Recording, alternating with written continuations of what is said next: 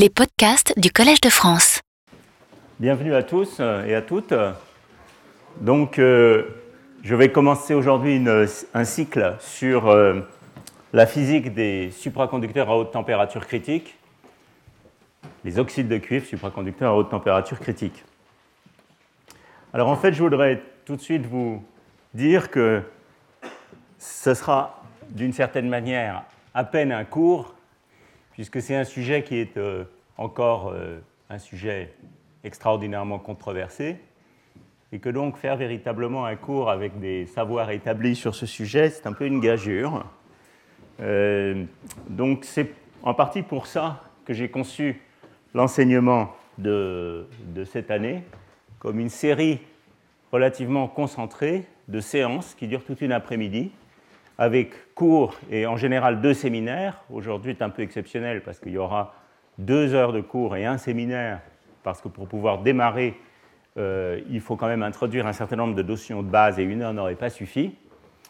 Donc le format, ce sera euh, en général un cours, deux séminaires, j'espère suivi d'une séance euh, d'une vingtaine de minutes où on pourra discuter d'un certain nombre de questions ouvertes dans le domaine aujourd'hui.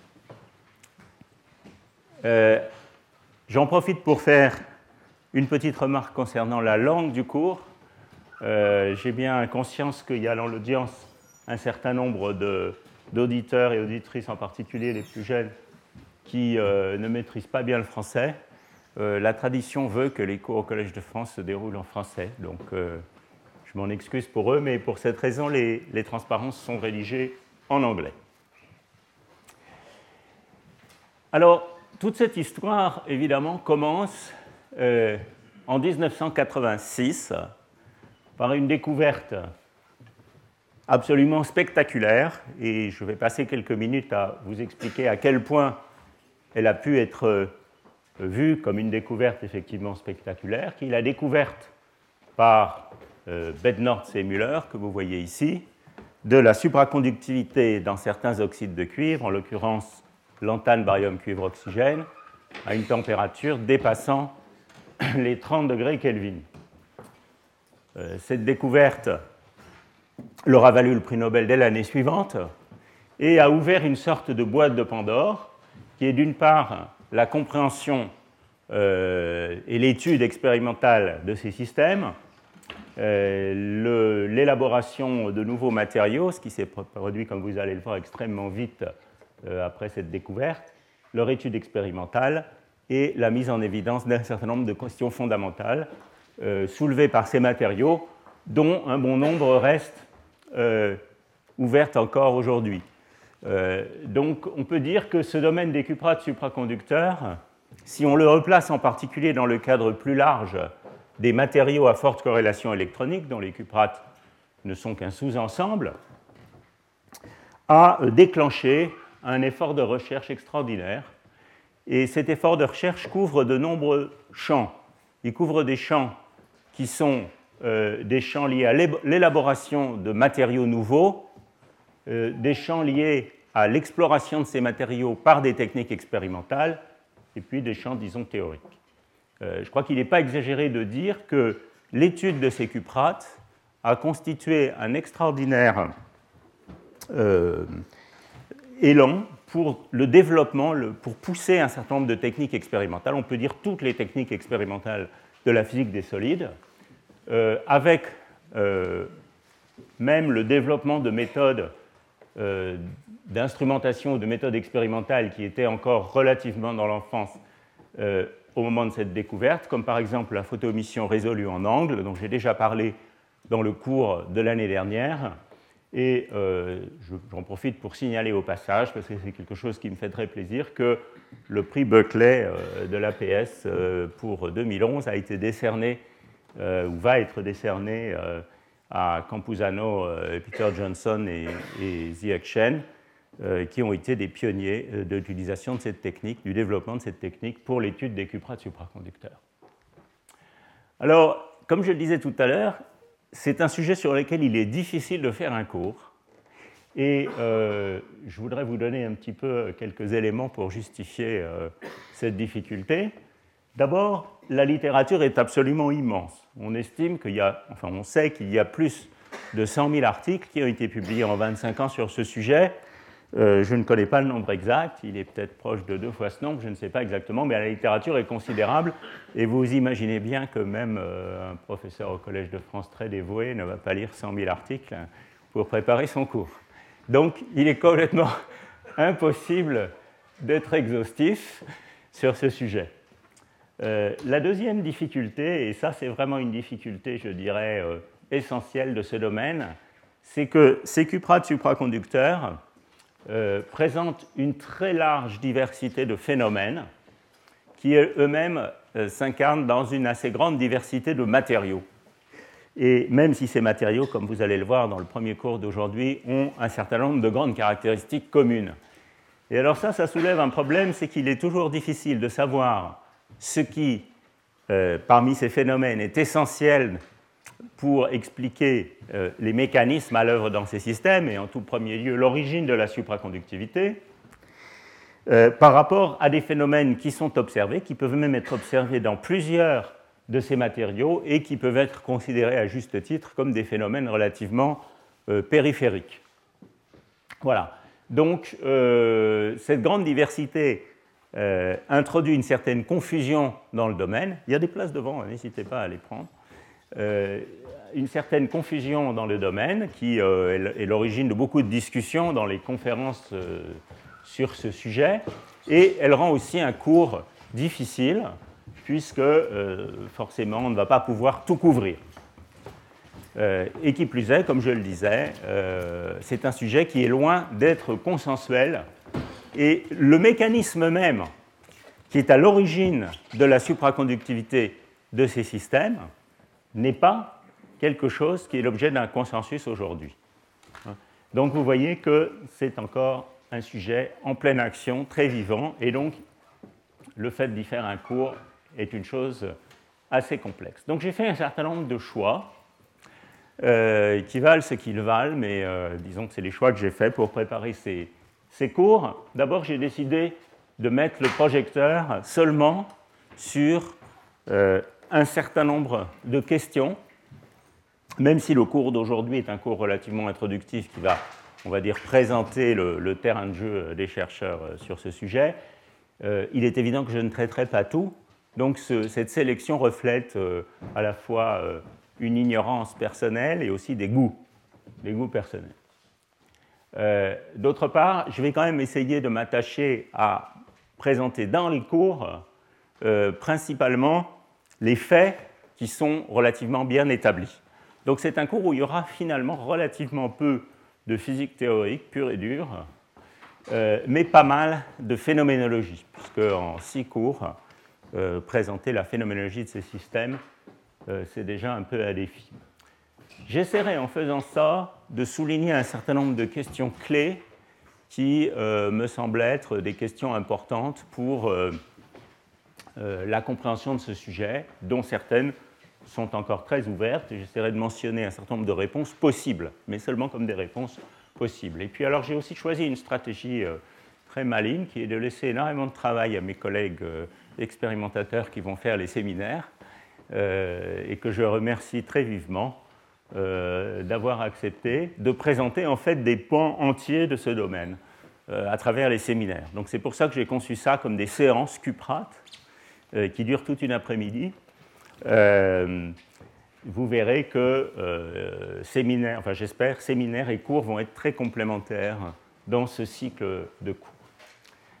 Alors du point de vue un peu plus scientifique, j'ai aussi choisi, on peut dire que finalement, ça c'est un peu une chose dont je me suis aperçu après avoir préparé les premiers cours, on peut dire que l'approche que je vais suivre, c'est une approche qui part finalement des hautes énergies pour descendre vers les basses énergies. Alors ça, c'est un diagramme de phase euh, que je présente ici sans l'expliquer, mais que vous allez revoir euh, tout à l'heure, dans la deuxième heure de ce cours.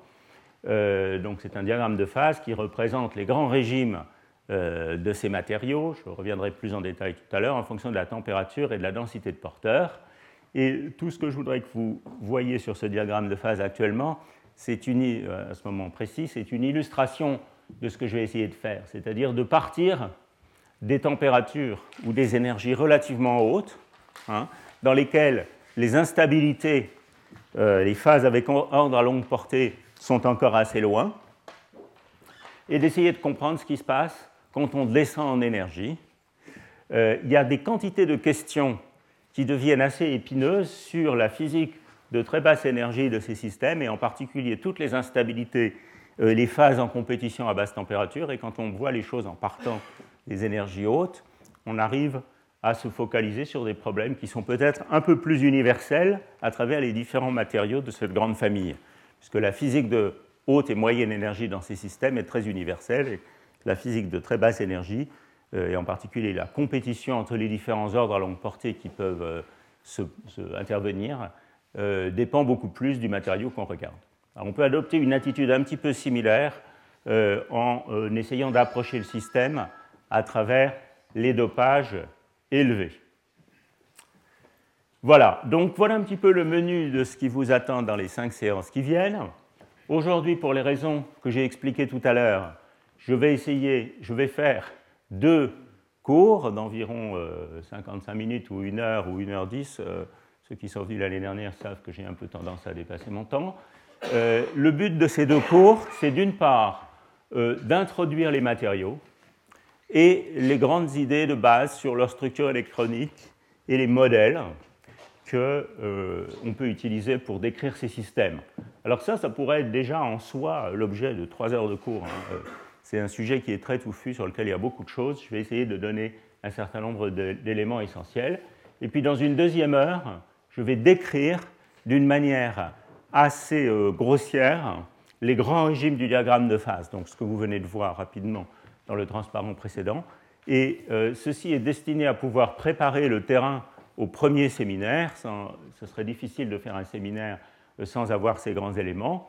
Et je remercie Henri Aloul, qui est ici, de nous présenter un panorama d'une part de la RMN dans les cuprates, qui est une technique expérimentale qui a beaucoup apporté et qui en particulier euh, a été euh, la technique par laquelle la découverte de ce phénomène qu'on appelle le pseudo-gap, dont je parlerai tout à l'heure et dont Henri parlera, euh, c'est à travers la RMN que ce phénomène a été découvert, et Henri a été un des pionniers de cette découverte. Donc, c'est l'objet du séminaire d'aujourd'hui, mais il y aura aussi dans ces séminaires, bien sûr, des choses qui sont en prise avec des développements récents de la, recherche dans ce domaine. dans la séance prochaine, je vais continuer un petit peu mon exploration de la phénoménologie de ces matériaux. Donc, en particulier, euh, je parlerai de ce qu'on appelle la dichotomie entre région nodale et antinodale de l'espace réciproque. Et on aura deux séminaires, l'un fait par euh, Kamran Benya, qui euh, nous parlera de thermotransport, de transport d'entropie et d'effet Nernst dans les cuprates, et l'autre par Christophe Berthaud de l'Université de Genève, qui nous fera une revue de la spectroscopie par microscopie à effet tunnel dans ces systèmes. Ensuite, on aura une séance où euh, je pense que je vous parlerai peut-être plutôt euh, de théorie euh, dite RVB. Et on aura deux séminaires très liés entre eux qui seront entièrement consacrés à la diffusion de neutrons et à l'exploration de ces matériaux par diffusion de neutrons, donc par Philippe Bourges, que je vois ici dans la salle, et Yvan Silis. Euh, le 30 novembre, j'attaquerai finalement la phase supraconductrice, où je vous donnerai les grands éléments euh, de euh, sa physique, tout au moins en ce qui concerne la phénoménologie. Et on aura deux séminaires, l'un par Alain Sacuto qui nous parlera de diffusion Raman et en particulier de l'exploration de la phase supra par diffusion Raman, et l'autre par Jérôme Le Sueur qui présentera une très jolie expérience euh, qui a été faite à l'ESPCI il y a quelques années, qui est une mesure directe des fluctuations supra dans la phase pseudo-gap des, cuprates. Euh, en fait, ce séminaire aurait été mieux placé euh, quelque part ici, mais évidemment, les, impératifs de calendrier de chacun ont rendu ça difficile. la semaine du 7 décembre, il n'y a pas de séance. la raison de ça, c'est qu'il y a une rencontre du GDR matériaux fortement corrélés à qui est un, réseau de recherche sur ce sujet, euh, cette semaine-là, et donc j'ai préféré supprimer la séance. Euh, le 14 décembre, ce sera la dernière séance, J'avais invité Nigel Yusi à nous parler de transport. Là encore, c'est un séminaire qui aurait été mieux au début. Mais malheureusement, Nigel, pour des raisons personnelles assez impératives, a lui annulé sa visite. Donc il y aura un autre orateur ou une autre oratrice, je ne sais pas encore qui. Et puis Cyril Proust viendra nous parler d'oscillation quantique, qui est une des expériences les plus spectaculaires, intéressantes et récentes dans le domaine des cuprates ces dernières années. Donc voilà un petit peu le menu. Euh, et je vais maintenant euh, commencer à entrer dans le vif du sujet, euh, sauf si vous avez des questions particulières sur l'organisation de ce cours. Bien. Alors, donc entrons un peu dans le vif du sujet. Je voudrais d'abord vous donner une petite perspective historique en quelques transparents sur la recherche de nouveaux supraconducteurs. Donc là encore, c'est quelque chose qui pourrait faire l'objet d'un cours entier, mais ça sera juste quelques transparents. Alors, comme vous le savez, 2011 euh, marque le centième anniversaire de la découverte de la supraconductivité. Il y aura d'ailleurs toutes sortes d'événements publics et scientifiques qui vont euh, célébrer et commémorer cette découverte. La supraconductivité a été découverte par M. Heike Kamerling-Onnes en 1911, donc, à Leiden. Et euh, était, Kamerling Onnes était à la recherche de euh, moyens d'atteindre des très basses températures. Il a été le premier à arriver à liquéfier euh, l'hélium. Et vous avez ici, la photo n'est pas excellente à l'écran, vous avez ici euh, Kamerling Onnes trônant devant son appareil de liquéfaction d'hélium, le premier liquéfacteur d'hélium à Leiden. cet appareil est d'ailleurs toujours visible à Leiden, euh, si vous allez à l'Institut Lorenz. Et donc, ce qu'avait découvert euh, Kamerling-Onnes, c'est que la résistivité du mercure hein, chutait brutalement à zéro à une température de l'ordre de 4 degrés Kelvin, 4 degrés au-dessus du zéro absolu. et assez rapidement, on a découvert que ce phénomène se produisait également dans d'autres métaux simples, comme ceux qui sont indiqués ici. Donc, 1911, découverte de la supraconductivité, mais euh, comme c'est également bien connu, c'est un phénomène qui a dû attendre de très nombreuses années pour recevoir une explication microscopique complète et euh, cohérente, même s'il faut quand même signaler qu'entre 1911 et 1957, date de la théorie BCS, euh, les physiciens ne sont pas restés inactifs et il y a quand même eu un certain nombre de grandes étapes importantes qui ont guidé vers cette théorie BCS, en particulier euh, les approches, disons, de type macroscopique, euh, en particulier euh, les équations de London et toute cette physique plus macroscopique de la supraconductivité, et d'autre part, évidemment, la prise de conscience que l'interaction électron-phonon était importante, en particulier à travers les travaux de Fröhlich. Mais enfin, c'est en 1957 que la théorie BCS émerge réellement, et cette théorie BCS est une théorie de l'appariement des électrons selon l'idée de Cooper, en paire par l'interaction électron-phonon, et elle conduit à une formule pour la température critique qui, dans sa version la plus simple, est écrite ici. Et vous voyez que dans cette, euh, dans cette formule, il y a trois éléments. Euh, d'une part, un préfacteur, qui est la fréquence de Debye des phonons. Donc, puisque c'est l'interaction électron-phonon qui apparie les électrons, il est assez normal que la fréquence caractéristique de cette interaction intervienne. Donc, vous avez ici la fréquence de Debye des phonons participant à l'appariement. D'autre part, une dépendance exponentielle qui est responsable du fait que les températures critiques sont malheureusement relativement faibles devant, même très faibles devant l'énergie de Fermi en général. C'est ce facteur exponentiel qui en est responsable. Et vous voyez que dans ce facteur exponentiel, il y a une constante de couplage sans dimension, ici Vn de F, mais cette constante de couplage sans dimension est le produit de deux euh, quantités importantes. L'une qui est une force caractéristique de l'interaction électron-phonon, c'est en fait une formule un peu naïve, il faudrait introduire un pseudo-potentiel de Coulomb, mais je n'ai pas le temps de rentrer là-dedans et ce n'est pas essentiel pour la suite. Et d'autre part, une densité d'état des électrons au niveau de Fermi, V à la dimension d'une énergie, N de F de l'inverse d'une énergie. Cette quantité est bien une constante de couplage sans dimension.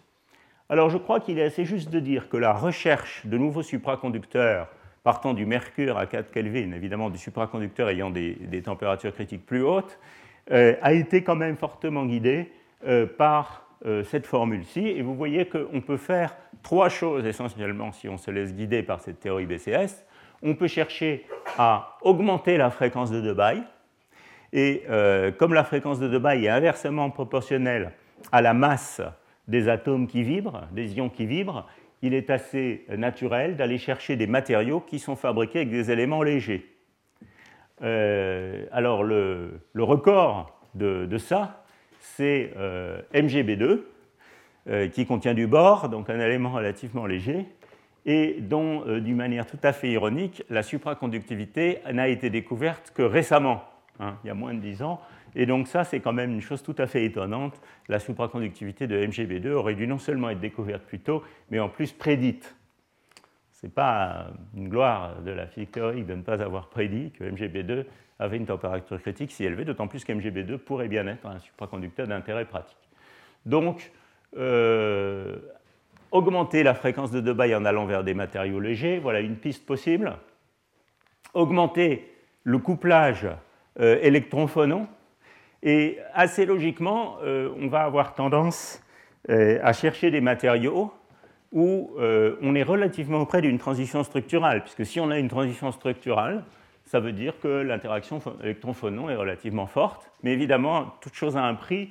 Si on est trop près d'une interaction structurale, eh bien, d'une instabilité structurale, ben, c'est cette instabilité qui peut gagner plutôt que la supraconductivité. Hein. Euh, donc il faut essayer de trouver des matériaux qui sont des matériaux de type onde de densité de charge, mais sans être du côté onde de densité de charge de l'instabilité. Alors il y a des exemples euh, nombreux de ce genre de choses. Euh, les borocarbures sont un exemple relativement récent cette piste de recherche a été euh, pas mal euh, développée, euh, en particulier en Union soviétique, avec des gens comme Ginsburg, qui avaient lancé en fait tout un programme d'études de, la supraconductivité à haute température, hein, dès les années 50-60. Et puis la troisième piste que vous voyez ici, c'est d'essayer d'augmenter la densité d'état. Hein, parce que si vous augmentez la densité d'état, eh vous augmentez ce facteur exponentiel. Et donc, euh, des systèmes qui ont des matériaux qui ont une densité d'état élevée au niveau de Fermi, ça va être des matériaux qui contiennent des métaux de transition, puisque les métaux de transition donnent des bandes étroites, voir le cours de l'année dernière. Euh, et donc, euh, l'idée est d'incorporer les métaux de transition dans ces matériaux. Et effectivement, les composés A15 qui ont une structure A15, qui sont les matériaux, je dirais, ayant la plus haute TC euh, supérieur à 25A euh, découvert juste bien avant, mais ayant un intérêt pratique considérable encore aujourd'hui, bien avant les, cuprates supraconducteurs, dans la foulée de la théorie BCS, euh, sont des matériaux qui contiennent des métaux de transition, en particulier niobium 3, germanium. C'est d'ailleurs une des fameuses règles de Bernd Matthias qui était euh, un des grands pionniers de la recherche de matériaux supraconducteurs et qui en a découvert plusieurs, de dire que les euh, éléments D sont bons pour la supraconductivité. Donc voilà un petit peu les trois pistes qui, je crois, euh, ont guidé la recherche de nouveaux supraconducteurs jusqu'à la découverte de Bernard et Müller. Donc ces éléments, je pense, vous font comprendre pourquoi la découverte de Bernard et Müller est apparue comme si étonnante si inattendu et si spectaculaire, c'est parce que finalement, il y a beaucoup de ces euh, éléments qui euh, ne sont pas réalisés dans ces matériaux-là. Et en plus, euh, la température critique de cette famille de cuprates supraconducteurs, de ces, ces cuprates supraconducteurs, supraconducteurs est remarquablement élevée par rapport aux supraconducteurs connus à l'époque. Donc voilà l'évolution, c'est un graphe qu'on montre très très souvent, voilà l'évolution de euh, la, température de supraconductivité euh, au cours des années, vous voyez qu'il y a dans la foulée, je dirais, de la théorie BCS, une famille de matériaux, qui sont en particulier les A15, qui sont encore des matériaux de très grand intérêt pratique aujourd'hui, avec des températures critiques de l'ordre de 22 K. et la grande révolution, eh c'est novembre 86, euh, l'antane barium cuivre oxygène, la découverte de Bednorz et Müller.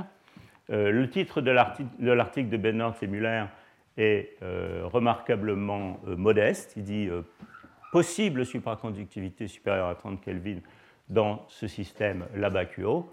Mais évidemment, ce qui est remarquable, c'est qu'en quelques semaines, euh, la température critique de euh, ces matériaux, à travers la découverte de nouveaux matériaux euh, similaires mais différents, a grimpé très vite et en particulier, dès février 87, a, a dépassé la température de l'azote liquide avec la découverte du fameux système IBACUO, yttrium, barium, cuivre, oxygène.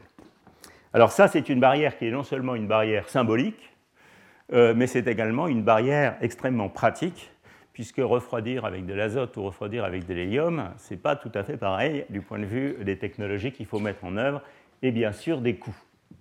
Alors cette course aux hautes températures, euh, elle a continué à, grimper, mais malheureusement peut-être pas tout à fait aussi haut que ce qu'on aurait pu espérer.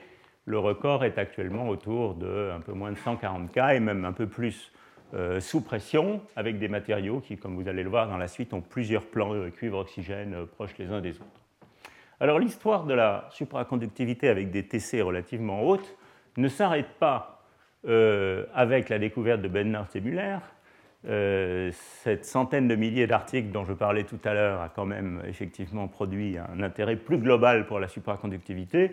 Et euh, il y a un certain nombre de découvertes, dont certaines sont très récentes, qui valent le coup d'être mentionnées ici, même si elles ne font pas l'objet de développement dans, ce cours.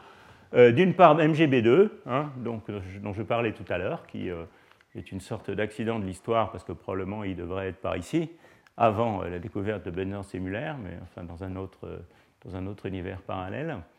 Euh, et d'autre part, en 2008, donc tout récemment, la découverte d'une nouvelle famille de supraconducteurs, dont on peut discuter si on doit les appeler à OTC ou pas à OTC. Ils n'ont pas encore atteint la température de l'azote liquide, ceux-là, mais ce sont ces fameux supraconducteurs à base de fer euh, qui euh, font l'objet de beaucoup d'études actuellement, qui ont été découverts au Japon, puis améliorés très rapidement en Chine. Donc voilà un petit peu le paysage, je dirais, de la recherche de nouveaux supraconducteurs avec des températures critiques qu'on peut espérer de plus en plus hautes. Un autre aspect euh, qui rend la découverte de Bennard et Muller tout à fait euh, spectaculaire, c'est que finalement, euh, la supraconductivité de ces matériaux a été découverte dans une région de l'ensemble des éléments et des matériaux possibles où on ne s'y attendait pas du tout. D'abord, comme vous allez le voir, le composé non dopé, donc lantane, cuivre, oxygène, sans strontium, est un composé isolant et magnétique. Donc euh, la supraconductivité, c'est quelque chose qu'on associe à l'instabilité d'un composé métallique. Hein. Donc euh, partir d'un composé isolant, c'est assez remarquable. Et d'autre part, c'est un très bon euh, antiferromagnétique en l'absence de dopage. Et on pense en général que le magnétisme et la supraconductivité sont des instabilités qui sont en compétition. donc voilà quelque chose de tout à fait surprenant. D'autre part, euh, ce sont des composés qui sont des oxydes, des oxydes qui, même lorsqu'on les dope légèrement, sont quand même d'assez mauvais métaux. Euh, et euh, la recherche de la supraconductivité dans les oxydes est quelque chose qui avait mauvaise réputation, en particulier selon les règles de Bernd Mathias.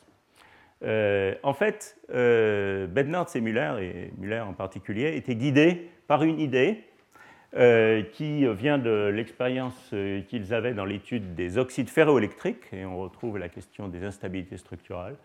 Euh, leur idée était que dans ces matériaux oxydes, il y avait la possibilité d'avoir de fortes distorsions structurales locales, donc voir le cours de l'an dernier où j'ai expliqué un petit peu la structure électronique des oxydes, et, en particulier des élongations de l'octaèdre euh, MO6 euh, entourant le, métal de transition, et que ces euh, distorsions de type Ian-Teller allaient induire des phonons très puissants et capables de se coupler fortement aux électrons. Donc je crois qu'il est juste de dire que c'est ça le principe directeur qui avait orienté Alex Muller et Bednortz sur la piste de ces matériaux leur recherche sur ce sujet, c'est quelque chose qu'ils ont gardé tout à fait secret et confidentiel, non pas pour des raisons, je pense, de protection de leur découverte, mais plutôt pour des raisons de, sérieux de ce type de recherche qui euh, probablement n'aurait pas été pris au sérieux euh, s'il l'avait rendu plus largement public.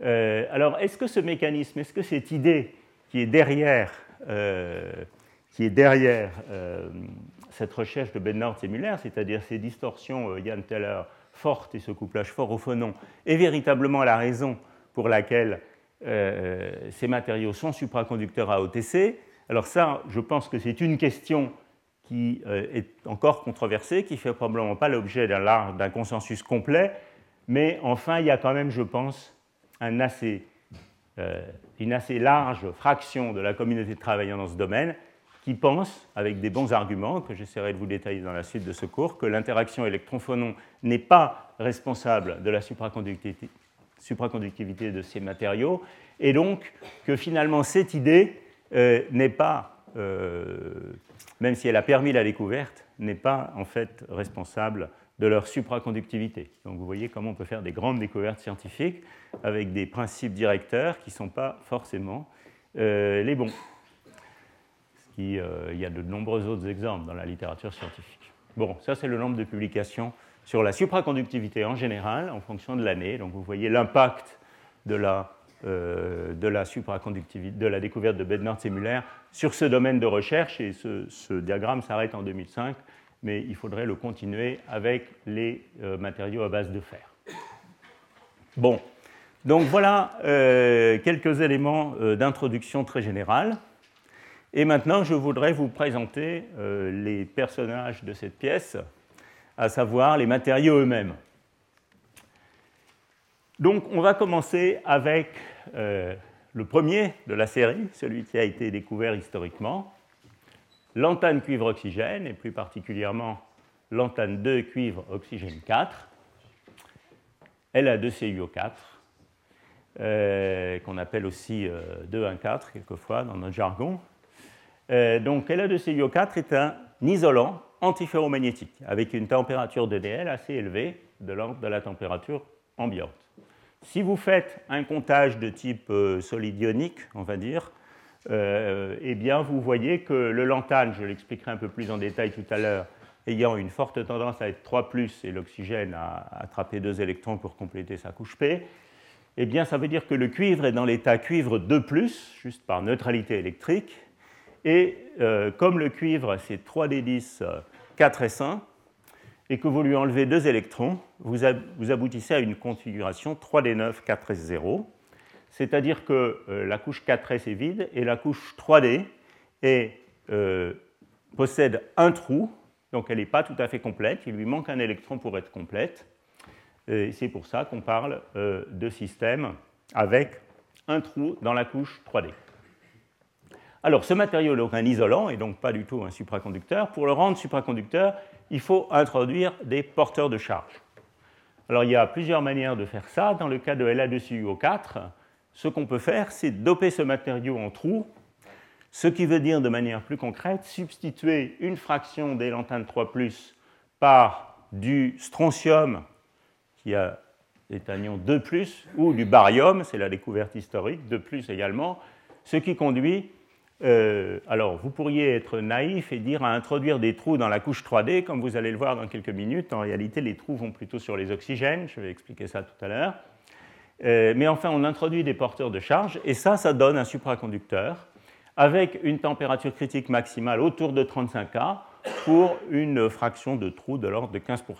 Hein, donc voilà le principe général vous avez des matériaux qui sont des isolants, des isolants antiferromagnétiques, vous les dopez, on peut également doper en électrons certains matériaux, j'en parlerai tout à l'heure, et vous obtenez un supra. Alors quelques mots sur les aspects structuraux. Donc, dans le cours de l'année dernière, j'ai parlé des perovskites et surtout des perovskites les plus simples, celles qui ont la formule ABO3 ou RMO3, où M est un métal de transition. Ces perovskites, je vous rappelle brièvement leur structure, donc la perovskite simple, hein, dont j'avais parlé l'année dernière. Il est important d'avoir euh, cette structure en tête pour comprendre les structures plus complexes qui sont celles des cuprates. Donc la perovskite parfaite, elle est faite d'un arrangement euh, en symétrie cubique. Ici, ce dessin-là euh, a une symétrie cubique légèrement distordue, mais vous pouvez imaginer une parfaite symétrie cubique. Un arrangement d'octaèdres dans lesquels on a au centre le métal de transition, six oxygènes qui forment les coins de l'octaèdre, et puis un réseau cubique d'autres ions, souvent une terre rare, c'est pour ça qu'ici elle s'appelle R, euh, au euh, nœud d'un réseau cubique entre lesquels les octaèdres se mettent. Voilà. Donc ça, ce sont les perovskites cubiques. Et euh, les cuprates supraconducteurs, pour les plus simples d'entre eux, sont des déformations des, descendants de ces perovskites cubiques, en particulier pour La2CuO4, font partie de cette série dite de Root-Lesden-Popper, dont j'avais parlé un peu l'an dernier, et qui consiste à répéter ce motif structural qui est un octaèdre d'oxygène, mais en mettant entre euh, ces octaèdres euh, une couche d'un autre oxyde. Donc, en l'occurrence, ici, on aurait, vous voyez, une couche de type MO2. Hein, ça, ce sont donc une, suite d'octaèdres qui se touchent par les coins. Et puis, entre cette couche et la suivante, euh, une couche de monoxyde de, par exemple, lantane. Hein. Donc, La2CuO4 est à voir dans cette perspective comme CuO2, hein, qui décrit ce plan, plus LAO deux fois. Donc ça, c'est euh, euh, les composés 2, 1, 4. Alors, ce n'est pas du tout spécifique au cuprate. Hein, euh, on sait faire toutes sortes de composés 2, 1, 4 d'autres oxydes de métaux de transition. Pour citer juste un exemple, il y a les rutanates, strontium, ruthénium O3, qui est une perovskite qui n'est pas tout à fait cubique, mais enfin qui est, distordu à partir de la structure cubique. Et puis on peut construire également SR2RuO4, qui est donc le composé 2,1,4 correspondant. Euh, et on peut même aller plus loin, on peut euh, intercaler plus de couches, faire quelque chose comme ça, avec euh, trois couches. Et ça, c'est le composé strontium 3 RuO7, par exemple, qui a qui a été l'objet d'études assez intéressantes au cours de ces dernières années. Donc ça, c'est la série de Rood-Lesden-Popper. Euh, dans le cadre de ce cours, ce qui nous intéresse, c'est celui-ci, ici, hein, donc l'antane 2, CuO4.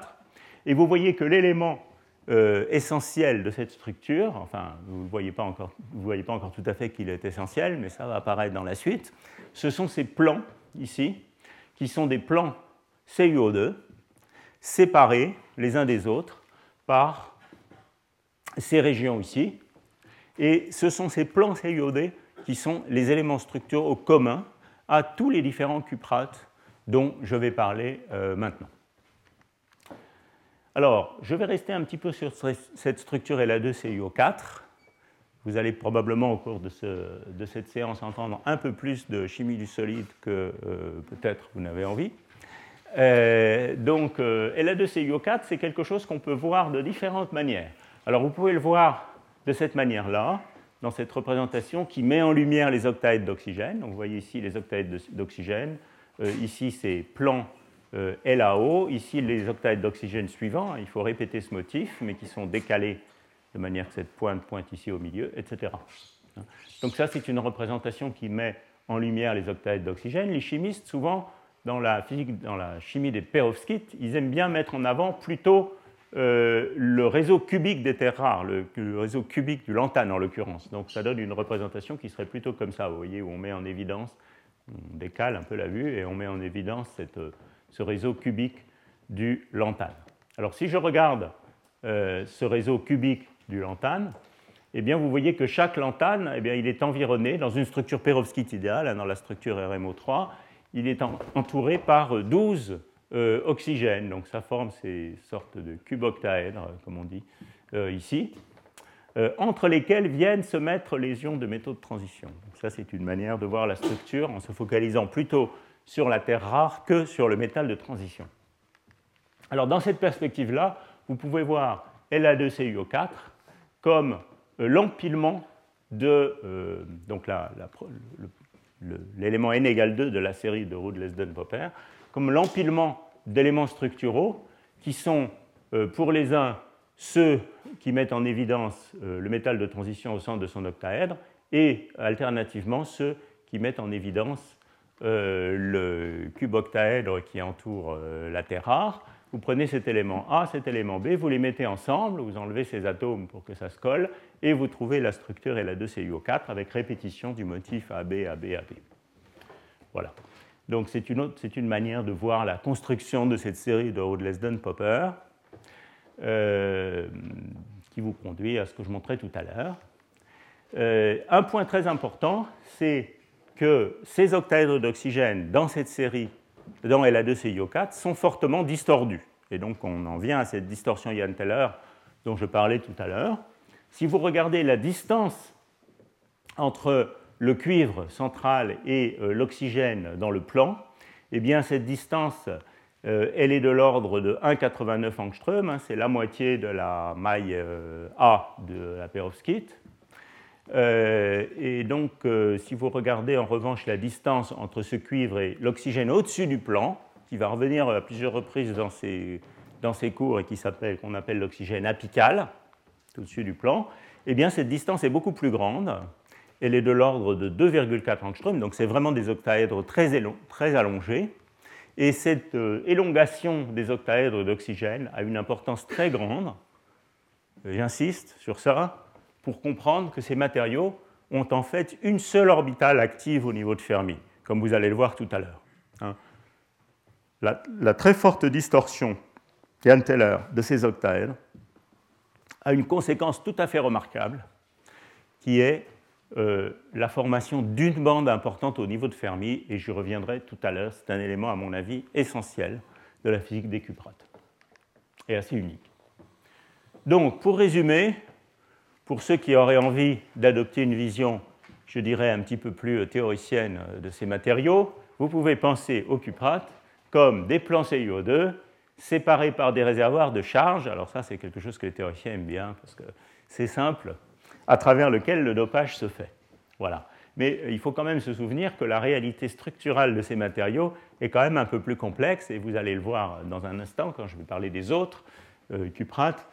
Euh, il y a quand même une assez grande variété euh, structurale, et il est assez clair que si on veut comprendre la dépendance de la température critique, par exemple, dans certaines propriétés structurales, qui est quand même quelque chose d'essentiel pour essayer de fabriquer des matériaux avec des températures critiques plus élevées, eh bien, euh, on ne peut pas se contenter euh, de cette vision-là. Il faut essayer de comprendre comment, au moins, des changements structuraux vont affecter la structure électronique de ces plans. Et ça, c'est quelque chose qu'on est loin de comprendre bien à l'heure actuelle.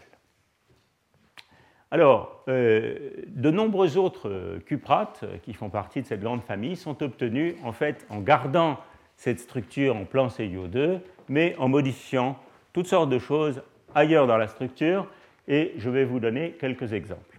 Alors le premier exemple, pour rester dans les composés de 1,4, c'est l'exemple des composés de type euh, ND2CO4, et ces composés euh, sont des composés qu'on peut doper en électrons. Alors, j'ai mis euh, côte à côte la structure de La2CiO4 et la structure de ND2CuO4. Et vous voyez que ce qui distingue, donc ce, sont des structures qui sont relativement similaires, à part que dans le cas de La2CuO4, on a ici une structure de type euh, celle de cuisine euh, LAO, comme je l'expliquais tout à l'heure. En revanche, dans le cas de ND2CuO4, ce qui sépare les plans CuO2, c'est une structure un peu différente de type fluorite. Et alors ça, ça a une conséquence qui est que si vous regardez les cuivres qui sont au centre de ces euh, plans, carrés, là, vous voyez qu'il n'y a pas ici d'oxygène apical, alors qu'ici, il y a un oxygène apical. Alors ça, ça offre une possibilité intéressante, c'est qu'on peut en fait doper ces éléments en électrons euh, sur les sites de cuivre, alors qu'en présence d'un oxygène apical, probablement pour des raisons de répulsion électrostatique, il est difficile d'introduire un, électron supplémentaire sur le cuivre parce que l'oxygène qui est là n'aime pas ça. Donc c'est intéressant de voir que euh, les, euh, c'est un fait empirique, hein, je ne prétends pas démontrer quelque chose, mais c'est un fait empirique que les, matériaux qui sont dopables en électrons n'ont pas d'oxygène apicaux. Je ne sais pas s'il y a des exceptions à cette règle, mais moi j'en connais pas en tout cas. Donc voilà, ND2CiO4 est donc un matériau qui a été découverte un petit peu après et qu'on peut doper en électrons. Donc la découverte date de 89 euh, au Japon. Euh, et euh, on peut les doper en électrons par substitution sur le site du néodymium par du cérium qui a une valence différente. Et vous voyez qu'on passe cette fois d'une configuration cuivre 2 à une configuration cuivre plus. Hein. Donc on met un électron qui cette fois va bien dans la couche D. On complète la couche D. Donc c'est du dopage en électrons.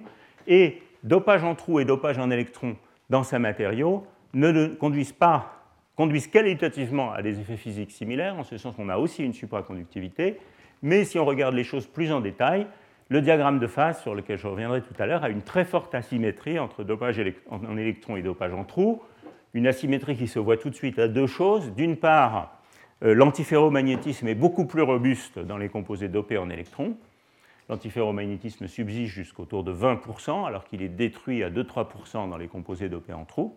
Et d'autre part, les températures critiques des composés dopés en électrons sont beaucoup plus faibles, de l'ordre de 30-40 Bon, alors donc ça, c'est une variation sur ce même thème quand on change ce qui se passe dans le réservoir de charge, hein, la structure du réservoir de charge entre les plans.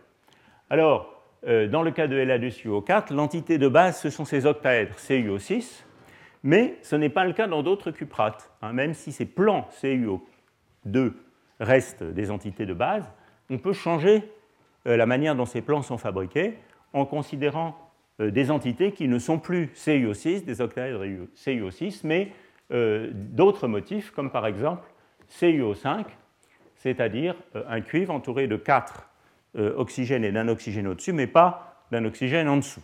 Hein. donc une pyramide à base carrée, disons. Alors ça, c'est le cas de cette grande découverte de Paul Cho, qui est le composé euh, Ibacuo, hein, dont la structure euh, est représentée ici. Et vous voyez qu'effectivement, ici, on a des euh, pyramides, ici, vous voyez, des pyramides avec mes quatre oxygènes, et puis ici, un oxygène en bas, mais pas d'oxygène en haut. Donc le motif élémentaire, c'est CuO5. J'en profite pour mentionner que ceux qui s'intéressent euh, plutôt, euh, euh, disons, à la manière dont la science se fait, peuvent lire ce livre, qui a d'ailleurs été traduit en français en 89, La course supraconducteur, qui raconte l'élaboration par Paul Shaw de ce matériau, dans un style, disons, grand public. C'est un livre qui est assez amusant à lire. Vous verrez en particulier l'histoire de la soumission fameuse de ce matériau, de la découverte de ce matériau euh, APRL, à Fitzgerald Letters, dans lequel il avait substitué euh, l'yttrium par l'iterbium euh, pour garder sa découverte confidentielle, bien qu'il n'ait jamais vraiment révélé les motifs de cette substitution. Il a évidemment changé dans la version publiée. Bon, vous pouvez lire ce livre, c'est assez amusant. donc, je reviens sur Ibacuo. Donc, sur Ibacuo, vous voyez donc qu'on a ces deux plans euh, cuivre-oxygène qui sont proches l'un des autres, séparés toujours par d'autres choses. Et un aspect euh, tout à fait distinctif de ces structures euh, IBAQO, c'est qu'en plus de ces plans cuivre-oxygène, on a ici les fameuses chaînes CuO qui sont ici et qui permettent de doper ce matériau en agissant sur la concentration en oxygène. Euh, quand on fait du déficit d'oxygène dans euh, IBAQO7, eh on enlève des oxygènes dans les chaînes et le matériau où il n'y a plus du tout euh, d'oxygène dans les chaînes devient le matériau IBAQO6 qui est un isolant antiferromagnétique. Alors vous voyez qu'ici, en passant d'un plan cuivre-oxygène séparé par des réservoirs de charge à deux plans cuivre-oxygène séparés par des réservoirs de charge, même si cette structure est un peu particulière, eh a conduit à une augmentation de la température critique considérable, depuis 35 K jusqu'à 90 K, qui est la température critique au dopage optimal pour ce matériau IBAQO. Et ça, c'est une chose qui est assez générale. Plus on augmente le nombre de plans proches les uns des autres, séparés par ces réservoirs de charge, plus la température critique augmente. Donc n égale 1, des températures critiques plutôt de l'ordre de 40 K, n égale 2 va avoir des températures critiques plus élevées. Il y a des exceptions. Hein. Le mercure, c'est plus, mais bon, disons. Euh, la température critique augmente avec le nombre de plans. Et je ne pense pas qu'il y ait actuellement une explication consensuelle de ce phénomène. Alors, c'est très bien, vous pourriez dire, il suffit d'augmenter le nombre de plans et puis on va fabriquer une, une, un matériau supraconducteur à température ambiante. Malheureusement, ça, ça ne marche pas vraiment. on n'arrive pas à faire beaucoup mieux au-delà de n égale 3. Bon, je vous passe un peu sur les, détails de la structure du. J'en arrive à d'autres composés multiplans euh, qui sont importants euh, pour à la fois des raisons d'études expérimentales et aussi des raisons de haute température critique. Donc ça, c'est la célèbre structure euh, bismuth de 2,1,2 et thallium de 2,1,2. Je ne vais pas me risquer à énoncer tous les éléments qui sont là, bismuth, strontium, etc.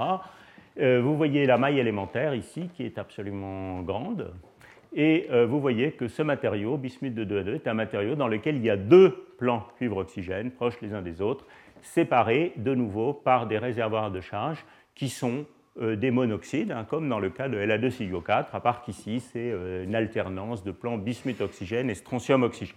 Hein. Donc voilà, bismuth de 2 à 2 a une température critique maximale de l'ordre de 90 K, quelque chose comme ça. Euh, et euh, cette température critique augmente quand on augmente le nombre euh, de, de, plans. On peut considérer la structure bismuth 2201 dans laquelle il n'y a qu'un seul plan et la température critique de ce bismuth 2201 est beaucoup plus basse. Même, euh, euh, exemple pour les composés au mercure. Alors ça, je les cite euh, d'autant plus volontiers qu'on a en France une experte, les meilleures expertes mondiales de la synthèse de ces matériaux, Dorothée Colson. Vous voyez ici mercure 1201, donc plan unique, mais qui a une température critique de 95 K, hein, donc, bien différente de la 2 4 qui est aussi un plan unique, mais avec une température critique de 35 K mais néanmoins la règle selon laquelle quand on va vers plus de plans, la température critique augmente s'applique aussi à ces composés du mercure. Ces composés du mercure euh, détiennent d'ailleurs le record de température critique. Hein, euh, sous pression, on arrive à l'ordre de 165 Kelvin. Et euh, ils ont aussi un intérêt pour certains types d'études expérimentales, qui sont que les directions A et B des plans sont complètement équivalentes. Hein. ils ont une symétrie tétragonale. Euh, et donc, euh, ça permet de faire des études dépendant de la symétrie euh, particulièrement propres, ces composés au mercure. Bien, alors je vois que l'heure tourne et que bien sûr j'ai été beaucoup plus ambitieux dans la préparation de mes cours. Donc voilà à peu près ce que je voulais vous dire sur les aspects matériaux euh, je ne suis pas entré dans tous les détails de ces structures, mais j'ai essayé de vous donner les grands éléments. Hein, les grands éléments, c'est ces plans cuivre-oxygène séparés par des réservoirs de charge. Euh, c'est que cette image, disons, du théoricien des cuprates euh, recouvre quand même des différences structurales importantes qu'il faut garder en tête. Par exemple, la présence ou l'absence de ces oxygènes apicaux, et la distance de ces oxygénopicaux par rapport au plan cuivre, sur lesquels je vais revenir euh, probablement dans le cours sur la supraconductivité, puisqu'elle semble jouer un rôle dans ce domaine. Euh, le nombre de plans cuivre proches les uns des autres, séparés par ces réservoirs de charge, qui semble être un élément important pour déterminer la valeur de la température critique. Euh, d'une manière plus générale, on sent bien qu'il y a toute une ingénierie de ces matériaux euh, qui devrait permettre de comprendre ce qu'il faut faire pour avoir des meilleurs supraconducteurs. Le problème, c'est que l'ingénierie de ces matériaux, elle est dans l'état actuel des choses très largement empirique, puisqu'il y a beaucoup de ces, des mécanismes de base qui ne sont pas compris.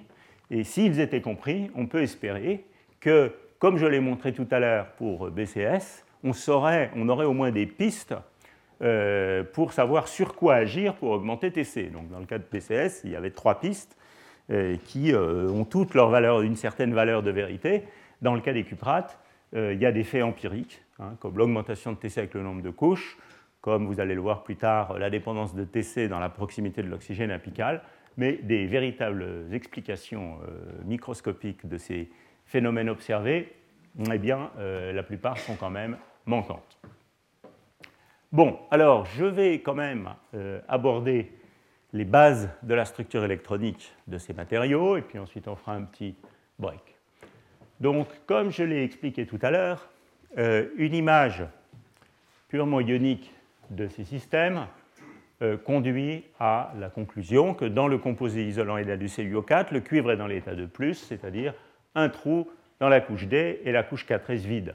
Alors ça, ça vient du fait que si vous regardez euh, la structure électronique d'un atome de lantane isolé, c'est euh, la structure du xénon 6s25d1. Donc vous voyez que ces électrons, qui sont quand même des électrons de valence très délocalisés, la première chose qu'ils ont envie de faire, c'est de partir et de faire un ion lantane 3. Euh, pour l'oxygène, c'est également bien connu. Donc là, l'électroneutralité du système conduit à la conclusion qu'on a un ion cuivre de plus.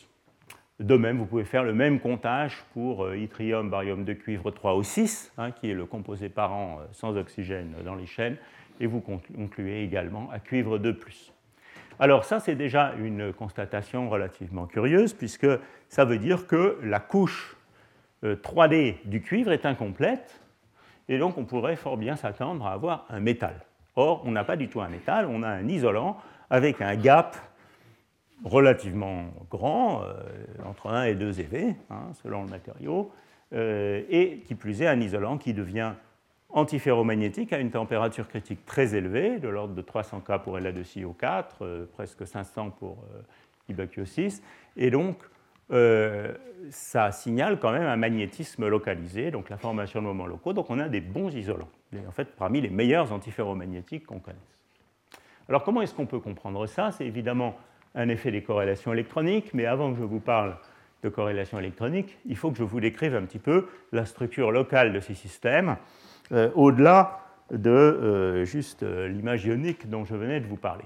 Alors, ces ions ne sont pas isolés, ils sont en contact les uns avec les autres, et autant j'avais pris une image ionique pour décrire en gros la valence nominale de ces ions, autant si je regarde ces plans CuO2, il y a une forte covalence entre les orbitales de cuivre et les orbitales d'oxygène. Alors les choses se passent en gros comme ça. On a cette couche 3D dans laquelle on a donc 9 électrons, Cu de plus, et puis on a cette couche 2P euh, euh, des oxygènes, hein, euh, qui est donc complète puisqu'elle a absorbé deux électrons, 2P6, et ces orbitales se recouvrent les unes les autres, mais ces orbitales 3D, je vous renvoie au cours de l'an dernier, on a donc 5 orbitales 3D, hein, ces orbitales 3D sont évidemment leur dégénérescence est levée par le champ cristal.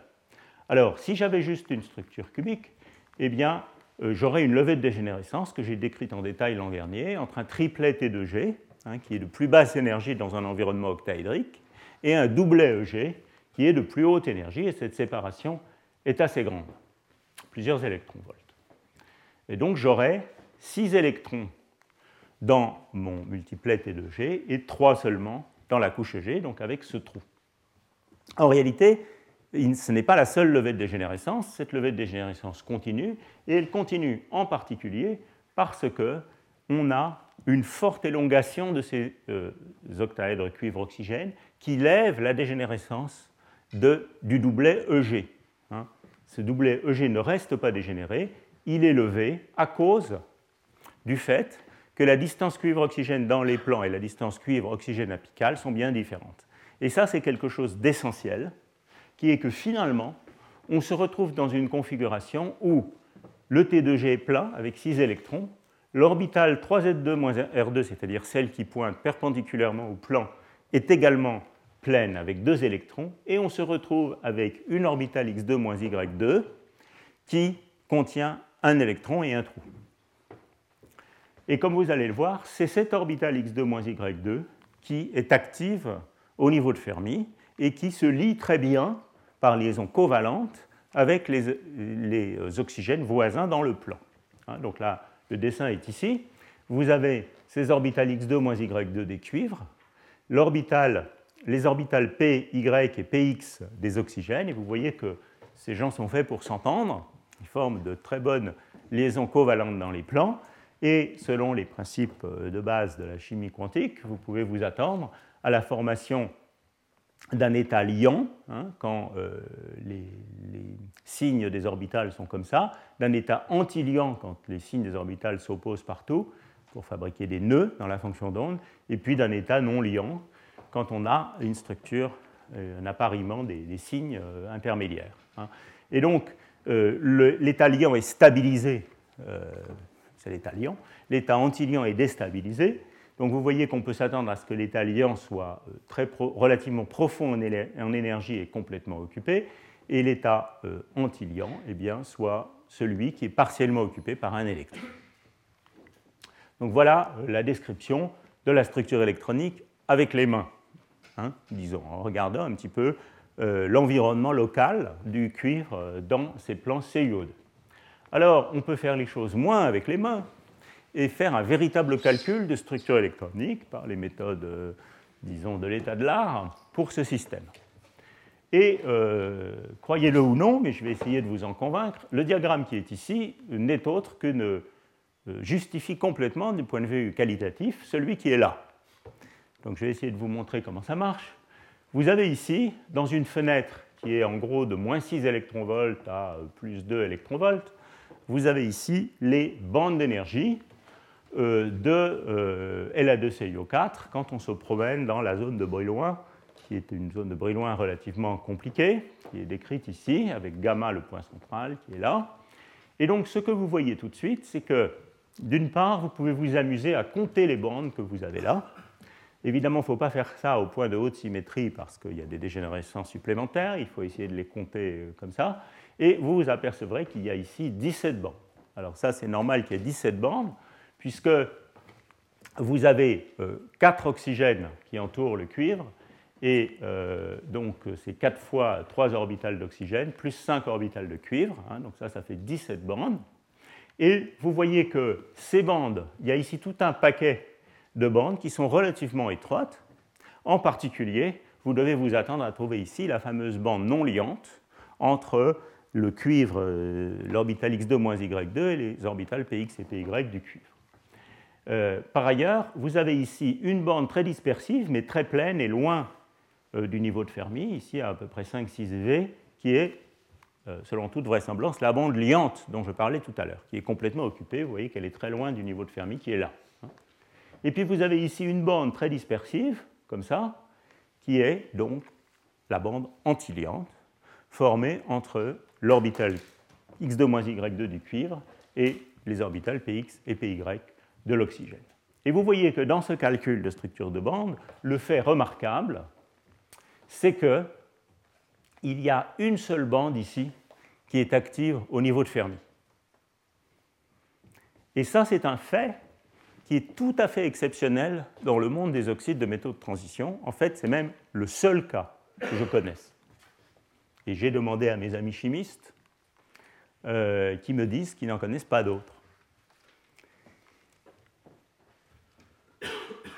Une bande unique non dégénérée, avec de fortes interactions électroniques, c'est une situation dans laquelle les effets quantiques et les effets de forte interaction sont maximisés.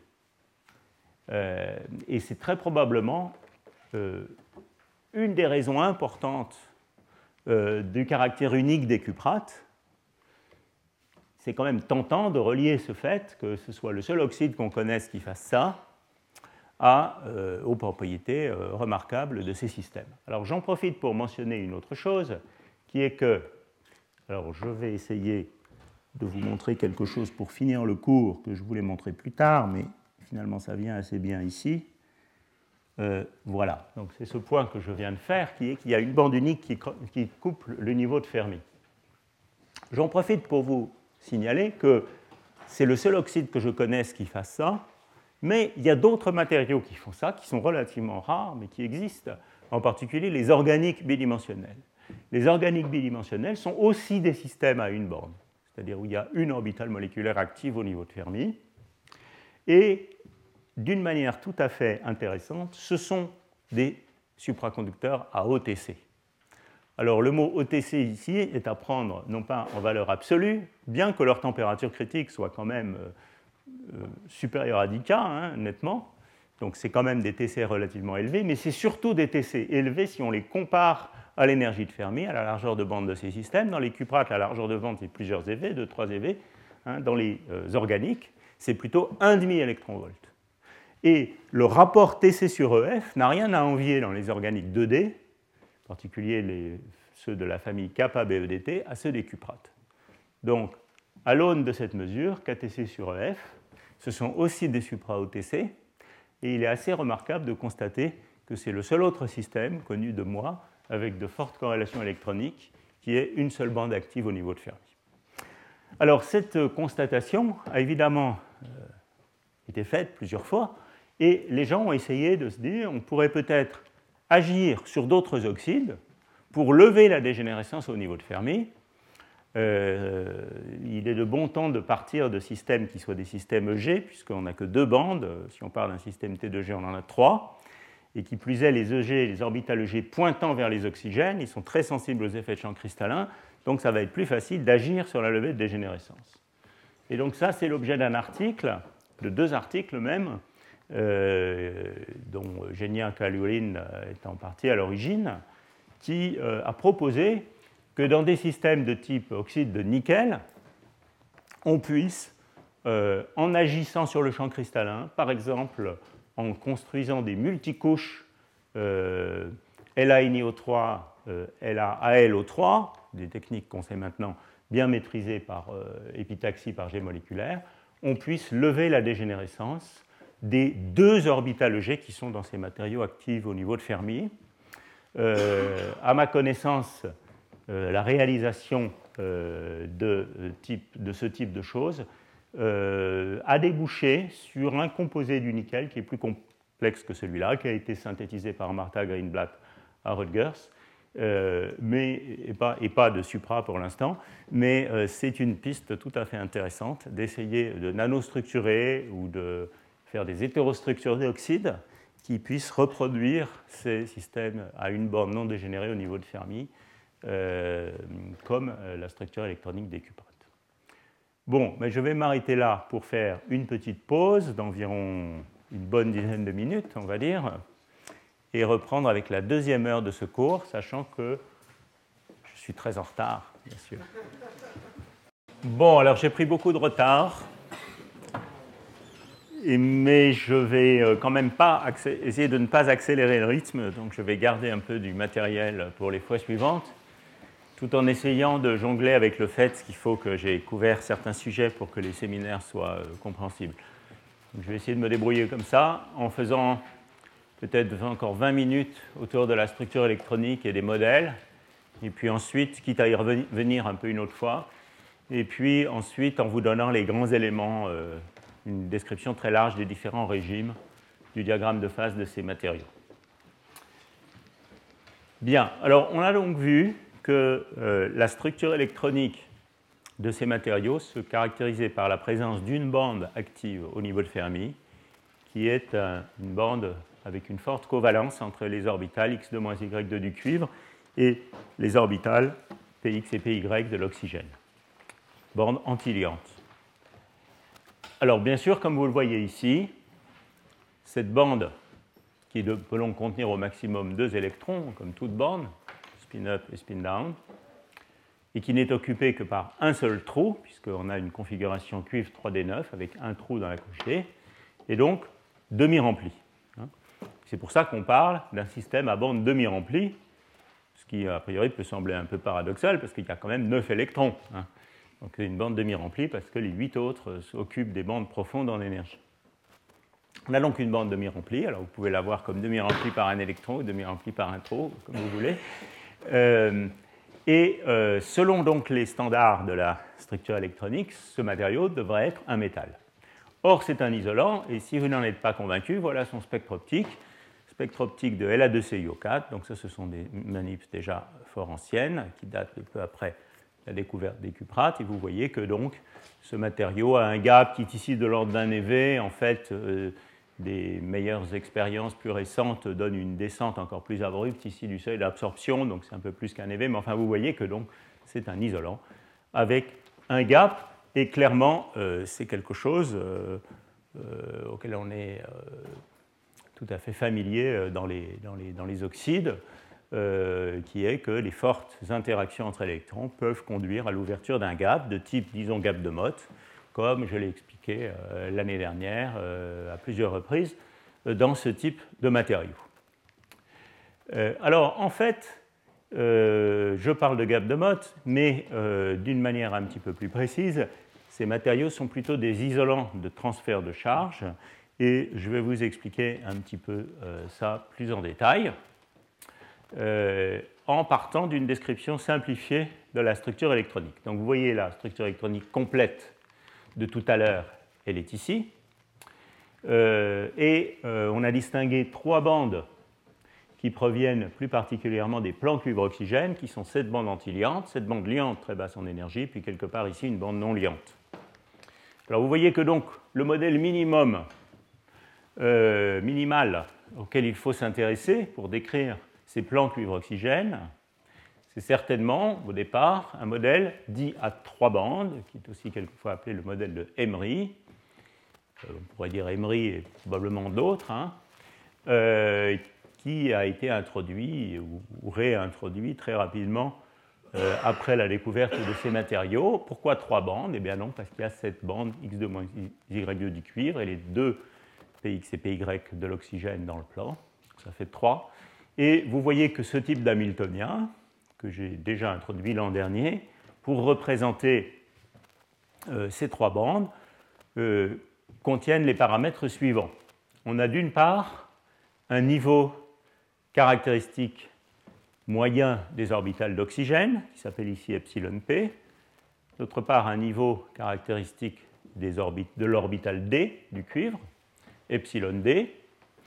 Euh, les transferts électroniques se font principalement entre euh, ce lobe et ce lobe, ce lobe de l'orbital du cuivre et ce lobe de l'orbital d'oxygène. Donc ça, c'est une certaine amplitude de saut, TPD, hein, qui traduit le recouvrement de ces orbitales. Et puis ici, il y a un signe qu'il ne faut pas oublier, hein, qui serait moins ici et euh, plus ici. il ne faut pas oublier ces phases. Il peut y avoir un saut direct entre orbitales d'oxygène, donc ça c'est pour la structure de bande. Et puis il y a bien sûr des répulsions de Coulomb. Et ces répulsions de Coulomb, ce sont les répulsions de Coulomb écrantées par toutes les autres transitions électroniques présentes dans le système. J'ai consacré un cours l'année dernière à la manière dont on peut estimer quantitativement ces répulsions de Coulomb par des méthodes de type GW ou RPA ab initio dans le solide. Alors pour vous donner un petit peu une idée de euh, ces paramètres, de la valeur typique, disons, de ces paramètres dans les cuprates. Alors, pour comprendre les chiffres qui sont là, j'ai besoin de vous préciser que j'ai écrit de manière un peu perverse cet Hamiltonien dans une représentation dite de type trou.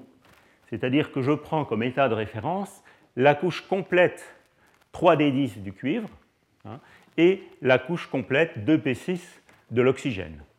Et l'opérateur décroît crée un trou dans l'orbital D du cuivre et l'opérateur P croix crée un trou dans l'orbital P de l'oxygène. Donc dans une représentation qui est la représentation physique d'électrons, les orbitales P sont plus basses en énergie que les orbitales D, comme vous le voyez dans le diagramme qu'on avait tout à l'heure ici. Les orbitales P sont plus basses en énergie que les orbitales D. Mais si je prends une représentation de type trou, eh bien, les orbitales P sont vides, puisqu'elles ne contiennent pas de trou, et donc c'est au contraire epsilon P qui est plus grand que epsilon D. Hein. De manière mathématique, c'est parce que je change P en P croix, et donc P croix P se change en 1 moins P croix P, P croix P. Bon, donc dans cette représentation de type trou, que les théoriciens aiment bien, epsilon p est plus grande qu'epsilon d, ce qui signifie que la bande p est vide de trous, autrement dit pleine d'électrons. Voilà, donc ce nombre, qui est la différence entre les niveaux nominaux de bande P et de bande D, je rappelle qu'il y a des places au premier rang, euh, eh bien cette énergie caractéristique, euh, un nombre communément admis c'est de l'ordre, disons, de 2,5 à 3,5 électronvolts. Alors, je voudrais quand même faire une petite pause à ce stade et dire que la question de l'estimation, je dirais ab initio, de ces paramètres pour un cuprate donné est une question qui, à mon sens, est loin d'être de faire l'objet d'une solution euh, claire et universellement admissible aujourd'hui. Euh, si on explore la littérature, euh, on voit que les méthodes qui ont été utilisées sont, du type méthode LDA avec contrainte, dont j'ai un peu parlé l'an dernier, calcul de cluster, mais on ne peut pas dire que euh, l'état de l'art pour la détermination ab initio de ces paramètres soit particulièrement satisfaisant. Donc il y a sans doute des choses à faire qui euh, pourraient être assez intéressantes d'ailleurs pour comprendre les différences entre les différents matériaux de cette grande famille. Mais enfin, je pense qu'on peut, au niveau des modèles, se fonder sur une, énergie typique de transfert de charge de l'ordre de 2,5 à 3,5 3,5 électronvolts, au moins pour les matériaux dopés en trous. Il y a des propositions assez sérieuses euh, par lesquelles, pour les matériaux dopés en électrons comme NCCO, delta pourrait être nettement plus petit, ce qui est assez logique puisqu'il y a moins de répulsion électrostatique euh, liée à l'absence de ces oxygènes apicaux. Il y a un article récent, par exemple, de Weber et collaborateurs sur ce sujet. Alors, Intégrale de transfert, bon ça je pense que c'est des valeurs qui sont très communément admises et qui constituent des, bonnes, euh, des bons fits aux, bandes de, la LDA que je vous montrais tout à l'heure. TPD de l'ordre de 1,3 1,6 EV, TPP peut-être moitié plus petit. Les paramètres d'interaction. Alors ces paramètres d'interaction sont grands et en particulier la répulsion euh, pour mettre deux trous sur le même site de cuivre est considérable de l'ordre de 8 à 10 électronvolts, ça je crois que tout le monde est d'accord. Et euh, on peut même la considérer comme essentiellement infinie si on s'intéresse à une physique euh, de relativement basse énergie, quelques EV autour du niveau de Fermi. Cette énergie est extrêmement grande. La répulsion euh, pour deux trous sur le même site d'oxygène est aussi très grande. Hein. Elle est certainement de l'ordre de 4 EV, elle est très grande. Mais ces orbitales sont complètement pleines ou complètement vides si vous utilisez la représentation de trous. Et donc les effets dynamiques liés à l'interaction euh, oxygène-oxygène sont probablement pas très importants. Alors il y a une controverse assez grande. Alors ici il y a une faute de frappe malencontreuse. Je suis désolé parce que ceci devrait être UPD et pas UPP. C'est la répulsion entre un trou sur les oxygènes et un, trou sur les cuivres. Ça c'est un paramètre qui n'est pas très bien connu, voir ce que je disais tout à l'heure, qui est probablement de l'ordre, euh, disons, d'un électronvolt. Et une des controverses importantes sur les cuprates, c'est quels sont les effets dynamiques qui sont induits par cette interaction. Quand je parle d'effets dynamiques, ça veut dire des effets au-delà, disons, d'un traitement simple de type Artrifoc, des, euh, des, effets purement électrostatiques de ces interactions, qui va évidemment renormaliser la position du niveau P par rapport à celle du niveau D, mais il peut y avoir des effets dynamiques au-delà de ça, et ça, c'est une question qui est l'objet de pas mal de controverses et qui contrôle évidemment la possibilité de réduire ce modèle encore plus d'un modèle à trois bandes à un modèle plus à une bande. Alors, essayons de connecter ce modèle du théoricien à trois bandes à euh, ce qui était représenté ici. Euh, donc vous allez voir, ça marche assez bien en fait. On peut comprendre assez bien tous ces spaghettis avec euh, une représentation simple à trois bandes.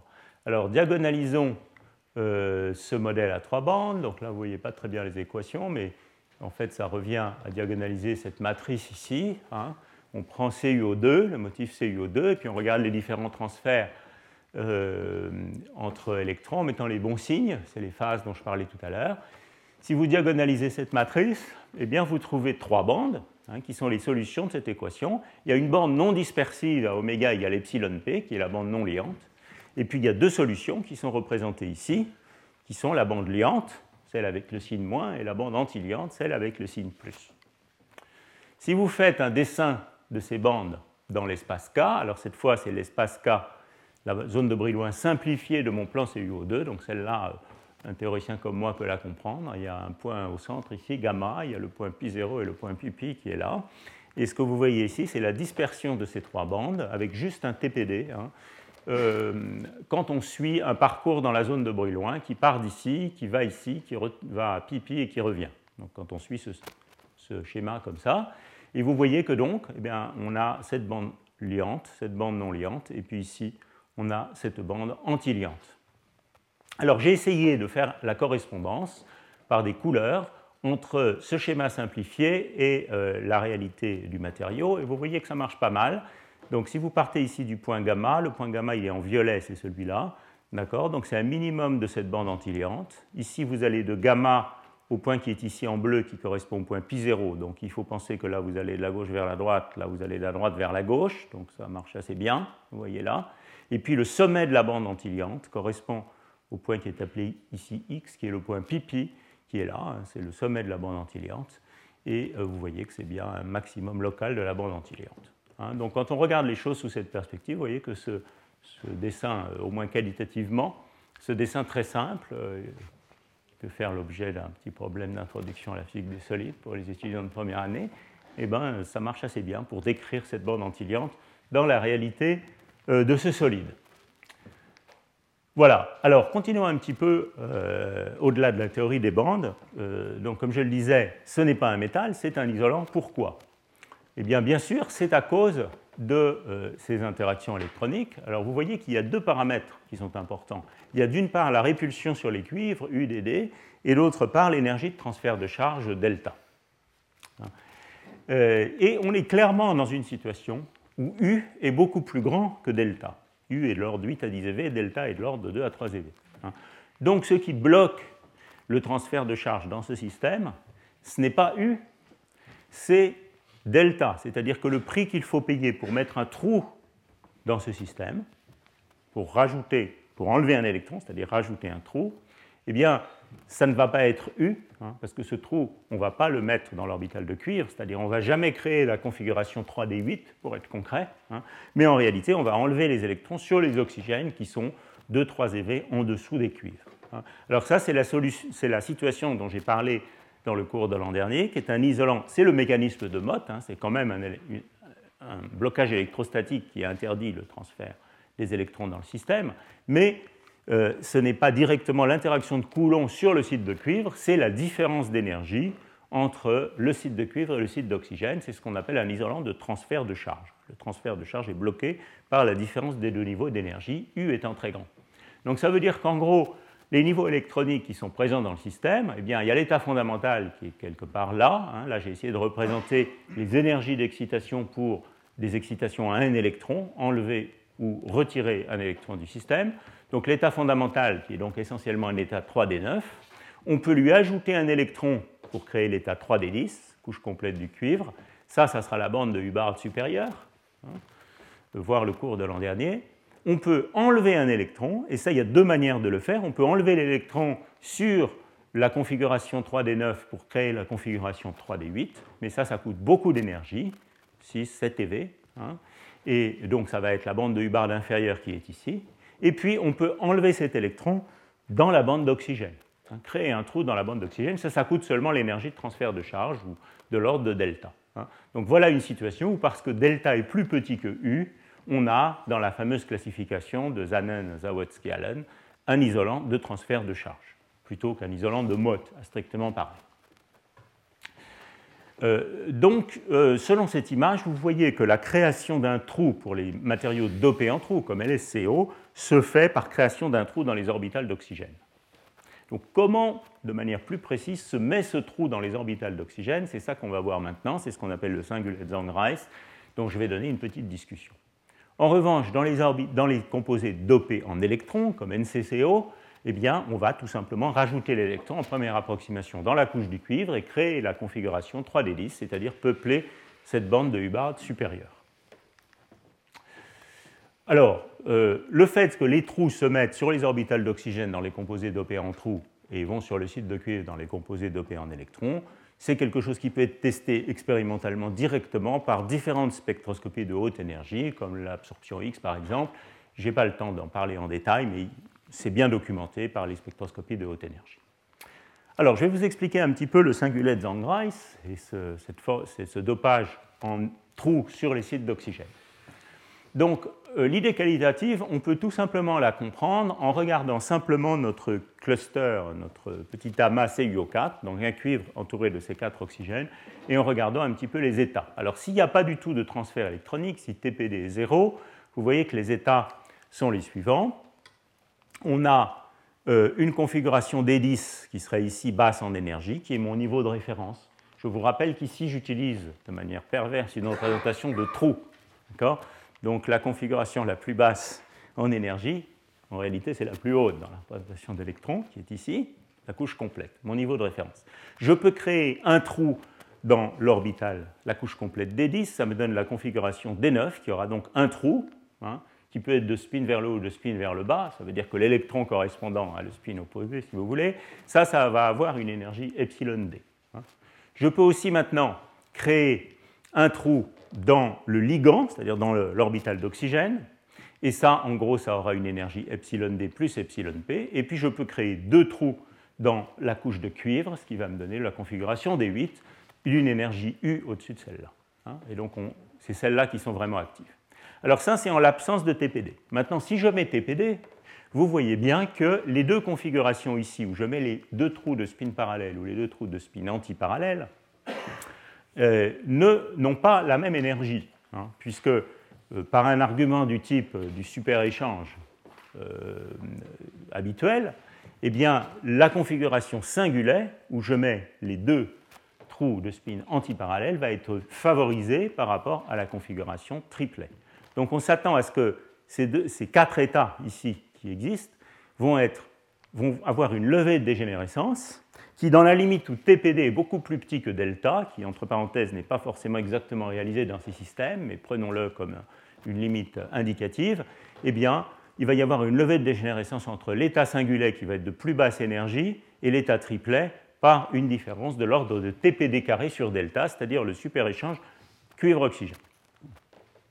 Donc l'état de Zangreis, c'est l'observation que on va avoir tendance à mettre les trous sur les oxygènes dans une configuration singulaire et délocaliser sur les quatre oxygènes de voisins. On va fabriquer une fonction d'onde de ce type qui est cet état ici, hein, donc D9, trou dans la, bande de liquide. Euh, voilà. Alors, ceci nous conduit à différentes réductions de basse énergie de ce modèle à trois bandes. Hein. On peut imaginer partir de ce modèle à trois bandes avec toutes ces interactions euh, qui sont ici. Et comme c'est trop compliqué à traiter et trop compliqué pour y penser, on peut vouloir réduire ce modèle un peu plus en, euh, regardant cette image ici de niveau d'énergie et en éliminant un certain nombre d'états pour construire un Hamiltonien effectif. Donc, il s'agit d'une construction à n corps, hein, bien sûr. Il ne s'agit pas juste d'éliminer des bandes dans une théorie des bandes. Il s'agit d'éliminer un certain nombre d'états par projection sur un sous-espèce de Hilbert plus petit. Alors, vous voyez que le premier état que vous avez envie d'éliminer, très clairement, c'est l'état D8, parce que celui-là, on a vu qu'il était très loin en énergie, séparé d'une énergie d'ordre U, pour finalement arriver à une description qui pourrait contenir seulement ces états-là, et peut-être même seulement le singulet de Zangreis, l'état des 9 et l'état des 10. Alors là, vous voyez qu'on arriverait à une situation où on a quatre états, essentiellement. Un état vide, je parle toujours en termes de trous, hein. un état vide, un état simplement occupé, et un état doublement occupé avec deux trous de spin opposés. Et ça, c'est quatre états, hein, parce que là, cet état peut avoir un spin up ou un spin down. Quatre états, et ça fait fortement penser à un modèle de Hubbard, un modèle où il y a quatre états locaux par site. Le mot site ici, évidemment, doit être pensé comme une entité CuO4. Et vous voyez que l'énergie caractéristique qui sépare cette configuration de cette configuration, c'est une énergie qui va être d'ordre delta, ce n'est pas une énergie qui va être d'ordre U. Donc dans cette réduction à un modèle effectif de type Hubbard, eh bien, on doit s'attendre à ce que l'interaction effective devienne une interaction effective d'ordre delta, l'énergie de transfert de charge. U a complètement disparu du problème, UDD, complètement disparu du problème. Alors, euh, si vous voulez voir les choses d'une manière, un peu imagée, voilà donc à quoi ça correspond. Vous avez votre état fondamental, vous regardez les différentes transitions à un électron. Là, je suis revenu à une image d'électron, hein, juste pour jongler entre les deux. Vous voyez qu'ici, je peux créer la configuration des 10, la configuration des 8 que je veux éliminer. Il y a la bande non liante qui se promène quelque part ici et que je vais gentiment oublier il y a une bande un peu au-dessus en énergie, parce qu'elle est au-dessus d'epsilon p, qui est le singulet de Zangreis, et puis un peu en dessous, qui est le triplet de Zangreis, qui existe aussi. Et donc vous voyez que la première réduction, il consiste à jeter ça, jeter ça, jeter ça, et à faire quelque chose comme ça. Hein. Un modèle de Hubbard effectif, dans lequel on aura la bande de Hubbard inférieure, qui, est le singulet de Zangreis, hein, consiste à enlever un électron, ou créer un trou.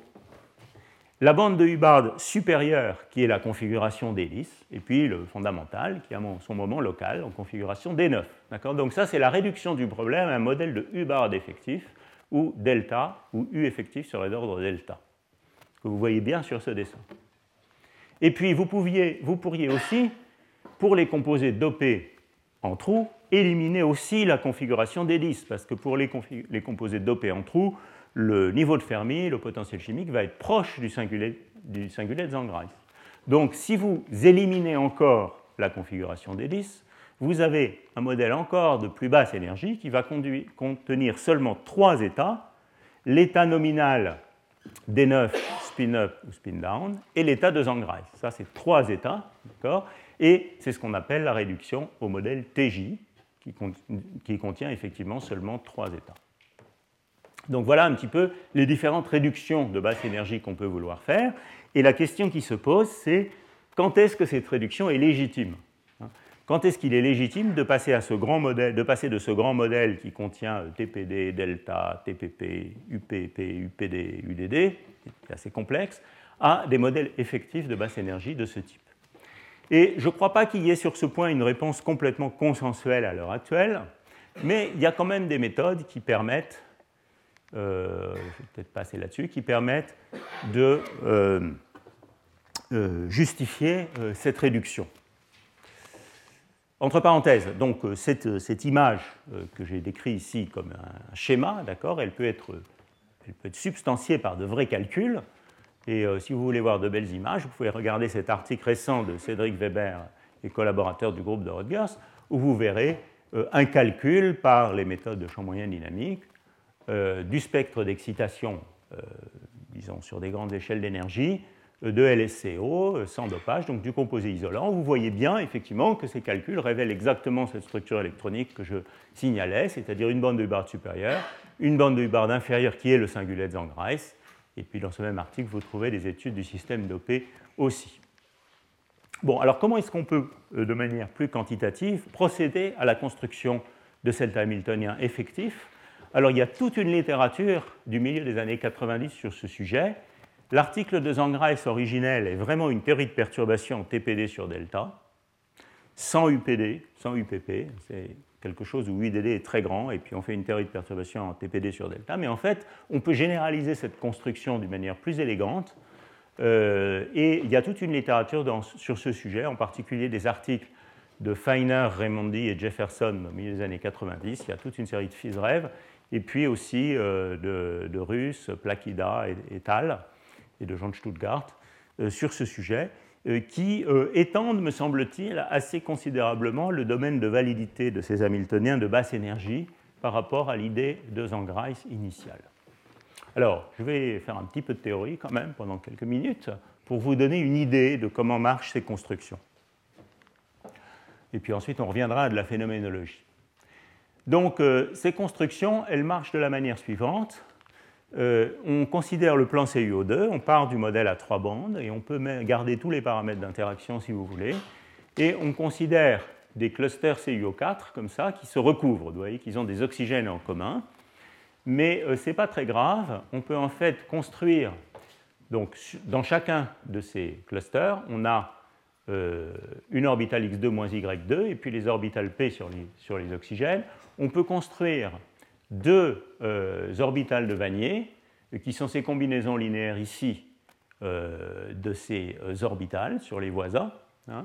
et il est facile de voir que cette orbitale de Vanier ici se lie à l'orbitale x2 moins y2. Hein. donc c'est celle qui a les bonnes phases pour former une combinaison avec x2 moins y2. Et celle-là ne se lie pas. Et ces, orbitales de Vanier sont orthogonales euh, d'une cellule à l'autre. Donc on a réorthogonalisé ces orbitales pour avoir une base, un système orthogonal. Alors une fois que vous faites ça, vous pouvez réexprimer le terme de saut hein, euh, en termes de ces combinaisons de Vanier.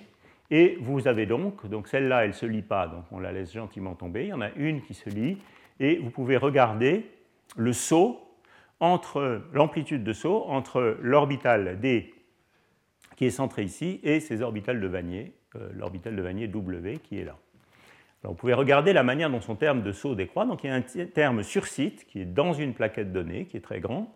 Et puis vous voyez que ces, amplitudes-là, elles décroissent très très rapidement au fur et à mesure que vous vous éloignez en espace. Hein. Donc vous avez une bonne théorie de perturbation en T, euh, très sympathique, qui, se, qui euh, se, dessine. Voilà. Donc vous pouvez réexprimer euh, l'hamiltonien sur ce cluster CuO4 il s'agit juste, en négligeant pour l'instant tous les termes de saut entre clusters, donc en, retenant seulement ici T0, vous diagonalisez cet Hamiltonien, c'est un petit problème à N-core que vous pouvez diagonaliser, et vous trouvez exactement les états que je décrivais tout à l'heure. Donc là, je suis en train de vous faire la construction de Zangreich, si vous voulez, hein, d'une manière un peu plus élégante que la construction de départ, mais en gros, c'est ça. Euh, vous avez l'état fondamental des 10, enfin, dans la représentation de trous, hein, l'état euh, vide, disons, de trou, donc complet en électrons, D10. Euh, l'état a un électron, ou un trou plutôt, qui est cet état-là, donc vous voyez qui est un petit peu stabilisé par rapport au niveau epsilon d par cette énergie d'échange, et puis l'état de Zangreis. Hein. et l'état de Zangreis, c'est donc cet état où il y a deux électrons en configuration singulière dans cet orbital de Vannier-ici. Voilà. Et puis ensuite, une fois que vous avez diagonalisé cet Hamiltonien, eh bien vous pouvez traiter tous les autres termes de saut entre cellules, hein, qui sont donc ces termes ici qui étaient petits, euh, perturbativement pour construire un Hamiltonien effectif selon une construction euh, classique, c'est-à-dire que vous cherchez à construire un Hamiltonien de basse énergie qui va avoir les mêmes états propres, les états propres à n corps hein, du euh, système de départ. Alors quand vous faites ça, donc euh, les premiers termes, ça serait ceux-là. Hein. ça serait euh, une formule classique de la résolvante où vous développez dans le, terme qui couple les cellules entre elles. Alors le premier, ce que vous obtenez quand vous faites ça, il y a un bon article de Plaquida et collaborateurs qui donne ce résultat. Vous trouvez effectivement un modèle qui est un modèle de type Hubbard. Ici, j'ai utilisé une notation qui introduit ces opérateurs ici, qui transforme l'état bêta en état alpha, qu'on appelle quelquefois les opérateurs de Hubbard. Et vous voyez qu'ici, ce qu'on a, c'est un niveau de référence pour les états simplement occupés, qui est ce qu'on avait tout à l'heure, les états sigma, un niveau de référence pour l'état doublement occupé, qui est l'état D10, et puis ici, euh, des termes de saut qui couplent, ça c'est le transfert électronique, hein, puisqu'il y a un site qui passe de vide à simplement occupé et le voisin qui passe de simplement occupé à vide avec un certain nombre de transferts électroniques qui peuvent tous être calculés en termes de TPD au départ. Alors vous voyez que ça c'est un modèle de Hubbard, un modèle de type Hubbard, à part que euh, les sauts ici ne sont pas tous les mêmes et en fait ce type de modèle n'a pas été vraiment euh, étudié très en détail. Les gens en général étudient tout de suite un modèle de Hubbard euh, dans sa version la plus simple. Enfin bon, c'est en gros un modèle de type Hubbard. Alors on peut évidemment faire plus que ça, éliminer la configuration d'hélice Hein, la configuration de la couche complètement pleine sur les cuivres, et cette fois se ramener à un modèle TJ. Alors quand on se ramène à un modèle TJ, euh, donc ce qu'on obtient, c'est un terme de, donc c'est un modèle dans lequel il y a seulement trois états par site, un état qui est le singulet de Landreis, euh, et un état qui est le spin, la configuration D9 donc du cuivre, un trou dans la couche des 10 donc il y a un spin. Donc ça fait trois états par site. Et euh, le terme de saut à ce moment-là permet de passer de cet état à cet état sur deux sites voisins, et également sur des sites plus distants, mais évidemment avec la contrainte qu'on ne crée jamais d'autres états. Hein. Donc il y a un projecteur devant ce terme de saut, qui sont ces projecteurs ici, qui interdit le passage à la configuration 10. Et puis, il apparaît un terme qui est un terme dit de super-échange antiferromagnétique, qui euh, me dit qu'il euh, est plus facile de sauter d'un site à l'autre quand j'ai deux spins, euh, qu'il y a une stabilisation pardon, sur un lien d'une configuration singulaire, puisque les spins sont antiparallèles, il y a donc un état intermédiaire possible d'énergie delta. Hein. et ce, super échange antiferromagnétique, eh bien vous voyez qu'il est exactement de la forme à laquelle vous vous attendez dans une représentation de Hubbard. Dans une représentation de Hubbard, le U effectif est d'ordre delta et le saut effectif est d'ordre TPD carré sur delta. Donc, le super-échange antiferromagnétique est de l'ordre du carré de l'élément de saut effectif divisé par le U effectif. Hein. Et donc vous trouvez ici finalement un super échange qui est de l'ordre de TPD4 sur delta cube. C'est pour ça qu'il faut faire bien attention dans la réduction du modèle à trois bandes vers un modèle de Hubbard à ce que le U effectif qui apparaît soit bien d'ordre delta et non pas d'ordre U, parce que sinon le, super échange magnétique serait complètement faux. Voilà, alors est-ce que cette réduction euh, euh, au modèle TJ, qui est quand même très radical, hein, puisqu'on retient juste quelques étapes près du niveau de Fermi, est correcte euh, Ça, c'est une question qui est controversée.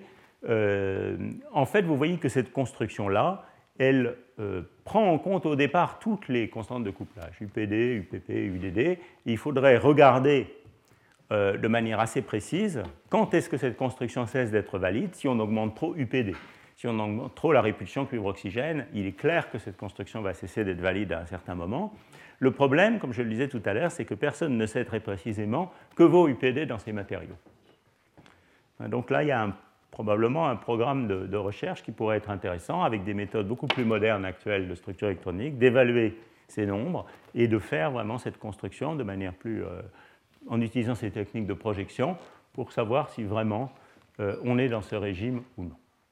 En tout cas, ce qui est clair, c'est que si vous vous contentez, pour finir sur ces réductions, si vous vous contentez d'une réduction euh, à une bande, il est clair que les sauts plus proches voisins ne vont pas vous permettre de comprendre euh, de manière précise un certain nombre d'aspects importants de ces matériaux, en particulier la forme de la surface de Fermi de matériaux euh, ayant un plan cuivre-oxygène comme La2CuO4 ou de matériaux avec plus de plans et ayant des TC plus grands euh, n'est pas du tout la même.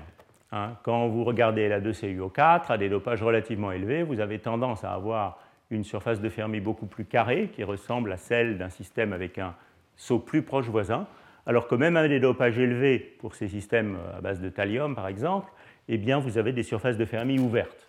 Et ça, ça ne peut s'expliquer que si vous incluez dans votre modèle effectif un T', un saut second voisin, qui va donc être beaucoup plus grand pour ces systèmes-là que pour ces systèmes-là. D'où l'idée d'ailleurs qu'il pourrait y avoir une corrélation entre la température critique et ce saut second voisin, qui est quelque chose sur lequel je reviendrai dans la suite, qui a été étudié assez en détail, qui semble être empiriquement vrai et dont personne ne comprend vraiment l'origine. Bon, donc je crois que euh, ceci clôt ce que je voulais vous dire sur euh, les euh, modèles effectifs.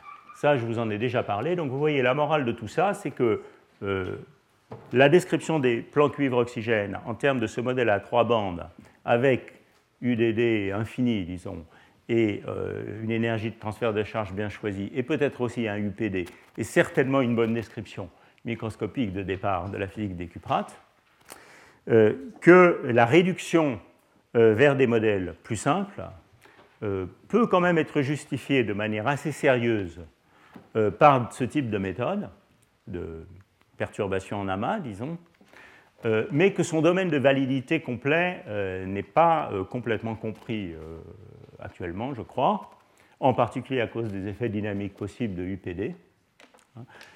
Quant à la réduction modèle TJ, elle est probablement valable au niveau, disons, qualitatif, mais sur le plan vraiment quantitatif, en particulier sûrement du côté dopé en électrons, mais probablement aussi du côté dopé en trous, elle a une valeur, disons, essentiellement qualitative.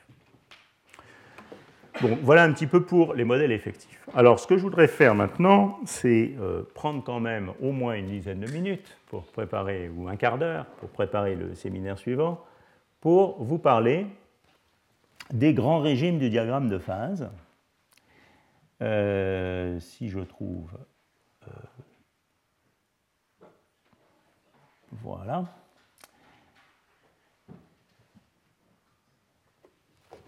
De manière à préparer le séminaire suivant, sachant que euh, je vais continuer là-dessus très en détail au cours des cours suivants. Alors, donc maintenant on comprend un peu ces différents matériaux, leur structure, euh, on a une petite idée des modèles qui euh, décrivent leurs entités communes, qui sont les, entités communes à tous ces matériaux dans cette grande famille, qui sont ces plans CuO2. Regardons un petit peu ce qui se passe quand on dope ces systèmes en trous ou en électrons. Alors ça, c'est une sorte de diagramme de phase typique. Hein. Qu'est-ce que ça veut dire? Ça veut dire qu'on a en gros accolé le diagramme de phase de LSCO, hein, lantane strontium c'est euh, avec le diagramme de phase de NCCO. Il est bien évident que les, nombres qui sont ici, les valeurs de la température, dépendent du matériau. Euh, encore une fois, à droite, c'est plutôt pour LSCO, à gauche, c'est plutôt pour NCCO. Alors, ce que vous voyez ici, c'est que au demi-remplissage, alors quand je dis au demi-remplissage, encore une fois, c'est parce que je pense à un trou dans cette bande unique, eh bien, ces matériaux sont des isolants antiferromagnétiques et de très bons antiferromagnétiques, vous voyez, dans le cas de LSCO, avec une température critique qui est de l'ordre de la température ambiante. Et puis, par introduction de trous, donc substitution du lantane par le strontium, cette température de Néel s'écroule très rapidement et vous voyez qu'à quelques pourcents, l'antiferromagnétisme disparaît. Au moins l'antiferromagnétisme à longue portée.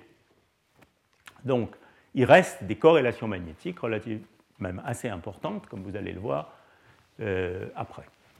Donc vous avez ici un écroulement de cette phase antiferromagnétique et progressivement le système devient métallique. Et ce qui a été représenté ici, c'est plusieurs régimes pour l'évolution de ce métal. Alors il est peut-être plus simple de sauter tout de suite à des concentrations de trous importantes, 30 ou 40% de trous, et à ce moment-là, ce métal très dopé est d'une part un métal qui n'est pas si mauvais, et d'autre part un métal qui commence à ressembler à des métaux conventionnels, ou tout au moins à des théories de liquide de Fermi, telles que celles que j'ai décrites l'année dernière, encore que, comme vous allez le voir dans la suite de ces cours, même les composés surdopés euh, ont quand même des caractéristiques euh, remarquables euh, qui ne sont pas celles tout à fait du cuivre. Hein. Ce qui est certain en revanche, c'est que quand on se rapproche de l'isolant et qu'on atteint ces régimes de faible dopage, là, la physique de ce métal devient extrêmement surprenante. Et en particulier, il y a un phénomène remarquable qui se produit ici, qui est l'apparition d'un déficit d'excitation euh, à basse énergie dans le spectre d'excitation de ce métal. Vous voyez que du côté, du côté dopé en électrons, l'antiferromagnétisme, lui, est beaucoup plus robuste. On arrive à stabiliser l'antiferromagnétisme avec ordre à longue portée jusqu'à des concentrations qui sont beaucoup plus élevées. Alors j'en profite pour vous signaler quand même que un des grands problèmes de ce domaine, c'est qu'il ne faut pas imaginer qu'on peut partir de LSCO et étudier l'ensemble de ce diagramme de phase en faisant un peu de chimie. Malheureusement, ça, c'est pas Et en plus, en faisant toutes les expériences possibles sur le même matériau. Ça, c'est pas vraiment possible. Et pour des raisons, euh, d'une part, de, fabrication des matériaux, d'autre part, euh, de préparation de ces matériaux en vue de tel ou tel type d'expérience. Pour faire des neutrons, il faut des gros cristaux. Pour faire de l'arpès, il faut des surfaces qui clivent bien, etc. etc.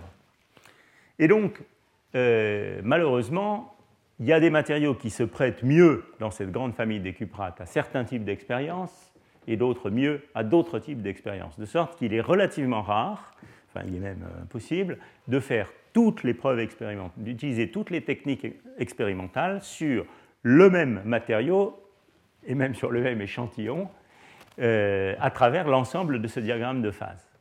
C'est bien différent, par exemple, de ce qu'on peut faire sur un système comme strontium rutanate, qui est aussi un 2, 1, 2, 1, 4, pour lequel, sur 2, 1, 4, on peut faire tous les, types de mesures qui existent euh, dans la boîte à outils de l'expérimentateur de la physique du solide. On peut faire euh, des oscillations quantiques, des neutrons, de l'ARPES, etc., etc., du transport euh, sur le même matériau. Là, ce n'est pas trop possible. Alors ici, j'ai trouvé dans cet article une sorte de diagramme de phase dans lequel euh, vous voyez l'étendue qu'on peut couvrir si on veut utiliser l'ARPES, si on veut faire de l'ARPES, donc de la photoémission résolue en angle.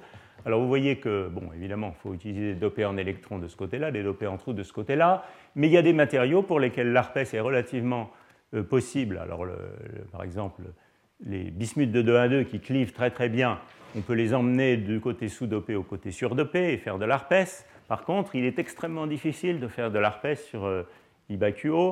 Euh, on peut faire aussi de l'ARPES sur euh, LSCO sur un relativement grande gamme de dopage, bien que ce soit un petit peu plus dur parce qu'il clive moins bien. C'est pas étonnant, c'est des composés euh, plan unique, etc. Donc vous voyez que à chaque type d'instrumentation et à chaque régime de dopage dans le diagramme de phase correspond des familles de matériaux qui s'y prêtent bien.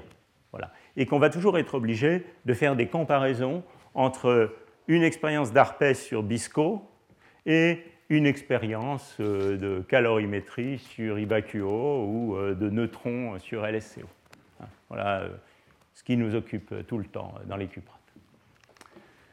Bon, comme je suis largement en retard, je vais peut-être vous ça je le ferai la prochaine fois parce que ça se couple bien aux neutrons qui viendront après, je vais vous parler un petit peu plus de ce pseudogame, de manière à préparer le séminaire d'Henri. Euh, voilà. Alors, tout le problème des cuprates, c'est donc qu'on introduit des trous dans un environnement antiferromagnétique. On a donc un bon antiferromagnétique, ça je vous le montrerai plus en détail la prochaine fois et vous le verrez très bien dans le séminaire de Philippe Bourges et Yvan Sidis sur les neutrons. On a un bon antiferromagnétique et on dope en trou. Alors vous voyez que le dopage en trou est très euh, défavorable par rapport à l'environnement antiferromagnétique. L'antiferromagnétisme n'aime pas le dopage en trous et les trous n'aiment pas l'environnement antiferromagnétique pour la raison suivante. Si vous introduisez un trou ici et que vous essayez de faire sauter ce trou, ou alternativement sauter cet électron, eh bien vous voyez qu'ici, clairement, euh, cet électron qui était un spin vers le bas va devenir ici toujours un spin vers le bas, et maintenant, les liens ici qui étaient contents parce qu'ils étaient satisfaits par un spin vers le haut, donc ce couplage antiferromagnétique était content, va maintenant ne plus du tout être content, puisqu'on aura ici un spin parallèle au voisin, hein, et donc on va payer une énergie qui va être un multiple de J. Donc l'environnement antiferromagnétique est fortement bouleversé par la présence de trous mobiles, et la mobilité des trous n'est pas aidée par l'environnement antiferromagnétique. Donc c'est tout le problème, c'est comment se comporte un, métal un isolant antiferromagnétique quand on introduit des porteurs de charge. Alors effectivement, euh, ce qu'on observe, c'est que quand même on arrive à métalliser le système. Si vous regardez la conductivité optique de ces matériaux en fonction de l'énergie, j'ai déjà montré cette courbe tout à l'heure, à dopage 0, euh, vous avez donc un isolant, il s'agit ici d'LSCO, et quand vous introduisez des porteurs de charge, eh bien vous commencez à construire quelque chose à basse fréquence donc à avoir quelque chose qui a une réponse de métal. Mais vous voyez que la construction de cet objet, de cette réponse à basse fréquence, est quand même graduelle. Hein. si vous regardez ici à 2%, on ne peut pas vraiment appeler ça un pic de Drude. On a quelque chose qui est vraiment un mauvais métal. Ce n'est qu'à des dopages, disons, euh, de plusieurs pourcents, peut-être 10%, 6%, on commence à avoir quelque chose qui ressemble à un vrai pic de Drude et qui finalement, autour du dopage optimal, va ressembler vraiment à un pic de Drude. Donc vous voyez que cette courbe de conductivité optique, qui est intervenue très rapidement après la découverte des cuprates, vous montre que la fabrication d'un état métallique est relativement pénible dans ces systèmes, relativement difficile. Et en particulier, vous voyez une chose intéressante, c'est qu'elle se fait par transfert de poids spectral de la région qui est immédiatement au-dessus du gap ici, hein, puisque vous voyez que quand on dope, cette région est fortement déprimée hein, en poids spectral, vers deux régions d'une part, une région très basse fréquence, au dopage les plus élevés, qui est le pic de Drude d'un métal, et d'autre part, une région intermédiaire ici, de l'ordre d'un électronvolt ou moins, qu'on appelle souvent la région d'infrarouge moyen, vers lequel il y a un fort transfert de points spectral. c'est la fameuse mid-infrared absorption qui a été tellement discutée pour ces systèmes. Donc déjà, ces mesures de conductivité optique vous montrent que euh, la réalisation d'un état métallique se fait avec difficulté. Vous pouvez quantifier ça un petit peu plus en essayant de regarder quel est le poids spectral de ce pic de Drude, disons dans un intervalle d'énergie de l'ordre de 0,2 eV, euh, ici, à basse fréquence. Alors si vous faites ça, j'ai emprunté ce graphe à une sorte de compilation qui a été faite récemment, de données expérimentales, qui a été faite récemment dans un article auquel euh, Luca de Medici a fortement contribué et qui vous montre le poids spectral en fonction du dopage pour toute une série de matériaux. Et ce que vous voyez, c'est qu'effectivement, ce poids spectral est faible à faible dopage, et puis il augmente en fonction du dopage. Alors ça, ce n'est pas très étonnant. On a vu ça dans d'autres isolants de mode dopé, comme les titanates dont j'ai parlé l'année dernière. Et au cours prochain, je vous ferai une comparaison plus détaillée entre ce qui se passe dans les titanates et ce qui se passe dans les cuprates de ce point de vue-là. Bien. Alors maintenant, je vais sauter beaucoup de choses et je vais sauter beaucoup, beaucoup de choses et je vais vous montrer comment ces quasi-particules se comportent vraiment. Donc on voit sur ces mesures de conductivité optique qu'on doit quand même introduire des porteurs de charge et établir un état métallique. Comment s'établit cet état métallique eh Si on veut regarder ça d'une manière qui soit résolue en impulsion, la technique de photomission résolue en angle est idéale. Ce n'est pas historiquement la manière dont les choses se sont passées. Et je fais confiance à Henri pour nous expliquer comment historiquement le pseudo-gap a été découvert par les mesures de RMN. Là, je prends un ordre qui n'est pas l'ordre historique. Je vous montre comment les choses se passent quand on les regarde de manière résolue en impulsion dans la zone de Brillouin. Eh bien, en réalité, cette difficulté qu'ont les trous à bouger dans un environnement antiferromagnétique, elle se traduit par le fait que le système n'aime pas former de bonnes quasi-particules, les quasi-particules de Landau dont j'ai parlé l'année dernière, dans certaines régions de la zone de Brillouin. Alors, ça c'est quelque chose qu'on voit très bien en utilisant cette technique de photoémission résolue en angle. Je vous rappelle que cette technique de photoémission résolue en angle, elle mesure le recouvrement qui existe entre l'état fondamental du système dans lequel on a rajouté ou enlevé, plutôt enlevé un électron, et puis un état excité du système avec un électron de moins. J'avais expliqué ça assez en détail l'an dernier. Et ce à quoi on s'attend dans un bon liquide de Fermi, c'est de voir apparaître près de la surface de Fermi un pic bien étroit, qui est le pic de quasi-particules, qui est donc une excitation de grande durée de vie de type électronique. En fait, si vous regardez ce qui se passe dans les cuprates, eh bien vous voyez que ce spectre de photoémission, si vous le regardez, donc ici c'est le point central, 0, 0, ça c'est pi pi, ça c'est pi 0 vous voyez que si vous regardez les choses selon la diagonale de la zone de Brillouin, ça c'est la surface de Fermi, donc ici c'est le point de croisement de la surface de Fermi avec cette direction diagonale, ce qu'on appelle pour des raisons que j'expliquerai plus loin la région nodale, et eh bien vous voyez que dans cette région on a un bon pic de quasi-particules, ici.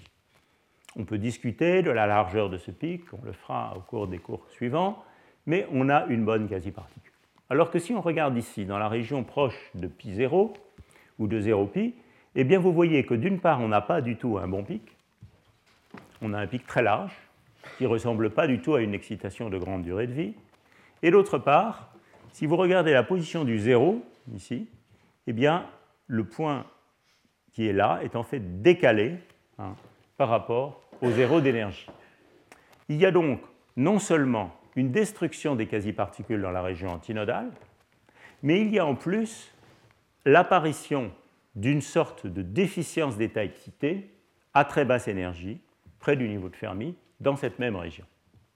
Et donc ça, c'est le phénomène dit de pseudo-gap, qui n'a pas été découvert de cette manière, qui a été découvert par RMN, et qui est une caractéristique essentielle de cette région de bas dopage du métal qu'on obtient en dopant ces cuprates en trous. Alors cette phénoménologie du pseudo-gap, sur laquelle je vais revenir en détail la prochaine fois, euh, elle a d'autres conséquences qui se voient dans toutes les mesures expérimentales, ou presque toutes les mesures expérimentales. Donc je vais essayer de vous en donner une petite liste. Elle se voit en résonance magnétique, et c'est comme ça qu'elle a été découverte. Voilà une courbe que je pense Henri va nous montrer, qui est ce qu'on appelle le night shift, hein, euh, qui est une mesure locale de la susceptibilité magnétique en première approximation en fonction de la température. Vous voyez que pour le matériau IBAQO 7, ici il s'agit d'IBAQO, pour le matériau IBAQO 7, c'est-à-dire qui est le matériau à dopage optimal, la dépendance en température de ce night shift est quasiment plate. Disons, c'est à quoi on peut s'attendre pour la réponse de poly d'un métal. En revanche, si vous regardez le matériau sous-dopé, donc quand vous vous rapprochez de l'isolant, eh bien vous voyez que la réponse n'est plus du tout plate. On a, en venant des hautes températures, un déficit d'excitation. On a clairement une réponse non polie, avec un trou d'excitation. Donc, on a vu ça par l'ARPES. Ce sont des excitations à une particule. Ici, on voit qu'il s'agit d'excitations magnétiques hein, qui manquent, avec un trou d'excitation. Et ce qui a été représenté ici, c'est la courbe correspondante pour le J euh, qu'on connaît pour ce système dans un modèle purement de modèle de Heisenberg au demi-remplissage, donc pour le modèle isolant. Et vous voyez que euh, la susceptibilité magnétique passe même en dessous de la courbe correspondant au système isolant. Donc c'est vraiment une euh, déplétion à basse énergie des excitations magnétiques qui est plus radicale que celle auquel vous vous attendez dans l'isolant. Voilà, donc ça c'est le phénomène du pseudo-gap qui se corrèle, qui est le même phénomène vu à la fois dans les excitations magnétiques en RMN ou dans les excitations à une particule en ARPES. On peut quantifier, en fonction du dopage, la température caractéristique auquel on commence à voir ce décrochage. Et quand on fait ça, eh bien, on obtient une ligne dans le diagramme de phase, qui est en gros cette ligne ici, hein, en dessous de laquelle euh, ce métal avec un pseudo-gap apparaît. Et euh, cette ligne, vous voyez qu'elle nous dit que le pseudo-gap est d'autant plus grand que le dopage est faible. Donc ceci détermine une région du diagramme de phase dans laquelle on a un métal étrange avec formation d'un pseudo-gap dans les excitations. On sait maintenant que ce pseudo-gap concerne principalement les régions antinodales. Et c'est un des grands défis de ce domaine de savoir quelle est l'origine de cette déficience d'excitation, quelle est l'origine de ce pseudo-gap. Voilà, donc je crois que je vais m'arrêter ici pour vous donner, vous intriguer un peu sur la suite euh, liée à l'origine physique de ce pseudo-gap. On peut imaginer par exemple que ce pseudo-gap soit un effet précurseur de l'appariement. Après tout, on forme des paires de Cooper dans l'état supra, peut-être ces paires survivent dans l'état normal, bien qu'elles n'aient pas la cohérence de phase, et que ce qu'on voit ici, c'est tout simplement le fait que les excitations de ce système ces objets sont des singulets, donc ils réagissent mal à un champ magnétique. Hein. Euh, et donc, on va avoir une déficience, de la une déplétion de la susceptibilité à cause d'un appariement précurseur dans l'état normal. Donc, c'est une, interprétation possible. Euh, on peut aussi imaginer que ce pseudo-gap corresponde en fait à une vraie transition de phase vers un état avec un certain ordre à longue portée qu'on n'aurait pas encore découvert. Donc, ce que les gens appellent quelquefois l'ordre caché. Y a-t-il un ordre caché en dessous de T star Est-ce que c'est de T étoile? Est-ce que ça représente la transition vers un nouvel état avec une mesure de symétrie? On peut aussi imaginer que, au contraire, ce pseudo-gap soit en fait simplement un crossover, un passage graduel vers une tendance à former de plus en plus d'états singulaires, appariés par le J antiferromagnétique dans l'état métallique faiblement dopé. Donc voilà différentes pistes possibles, bien différentes, qui font l'objet de toutes sortes de discussions dans la communauté. J'ai ma propre opinion sur la réponse à ces différentes questions, pas forcément complètement établie pour toutes, toutes mais en tout cas euh, certainement sur la première, euh, que vous découvrirez probablement plus tard dans ces cours. Euh, mais je pense que là, je vais m'arrêter. On va faire une pause d'un bon quart d'heure pour ensuite passer au séminaire d'Henri Aloul. Voilà, donc je vous donne rendez-vous. Merci.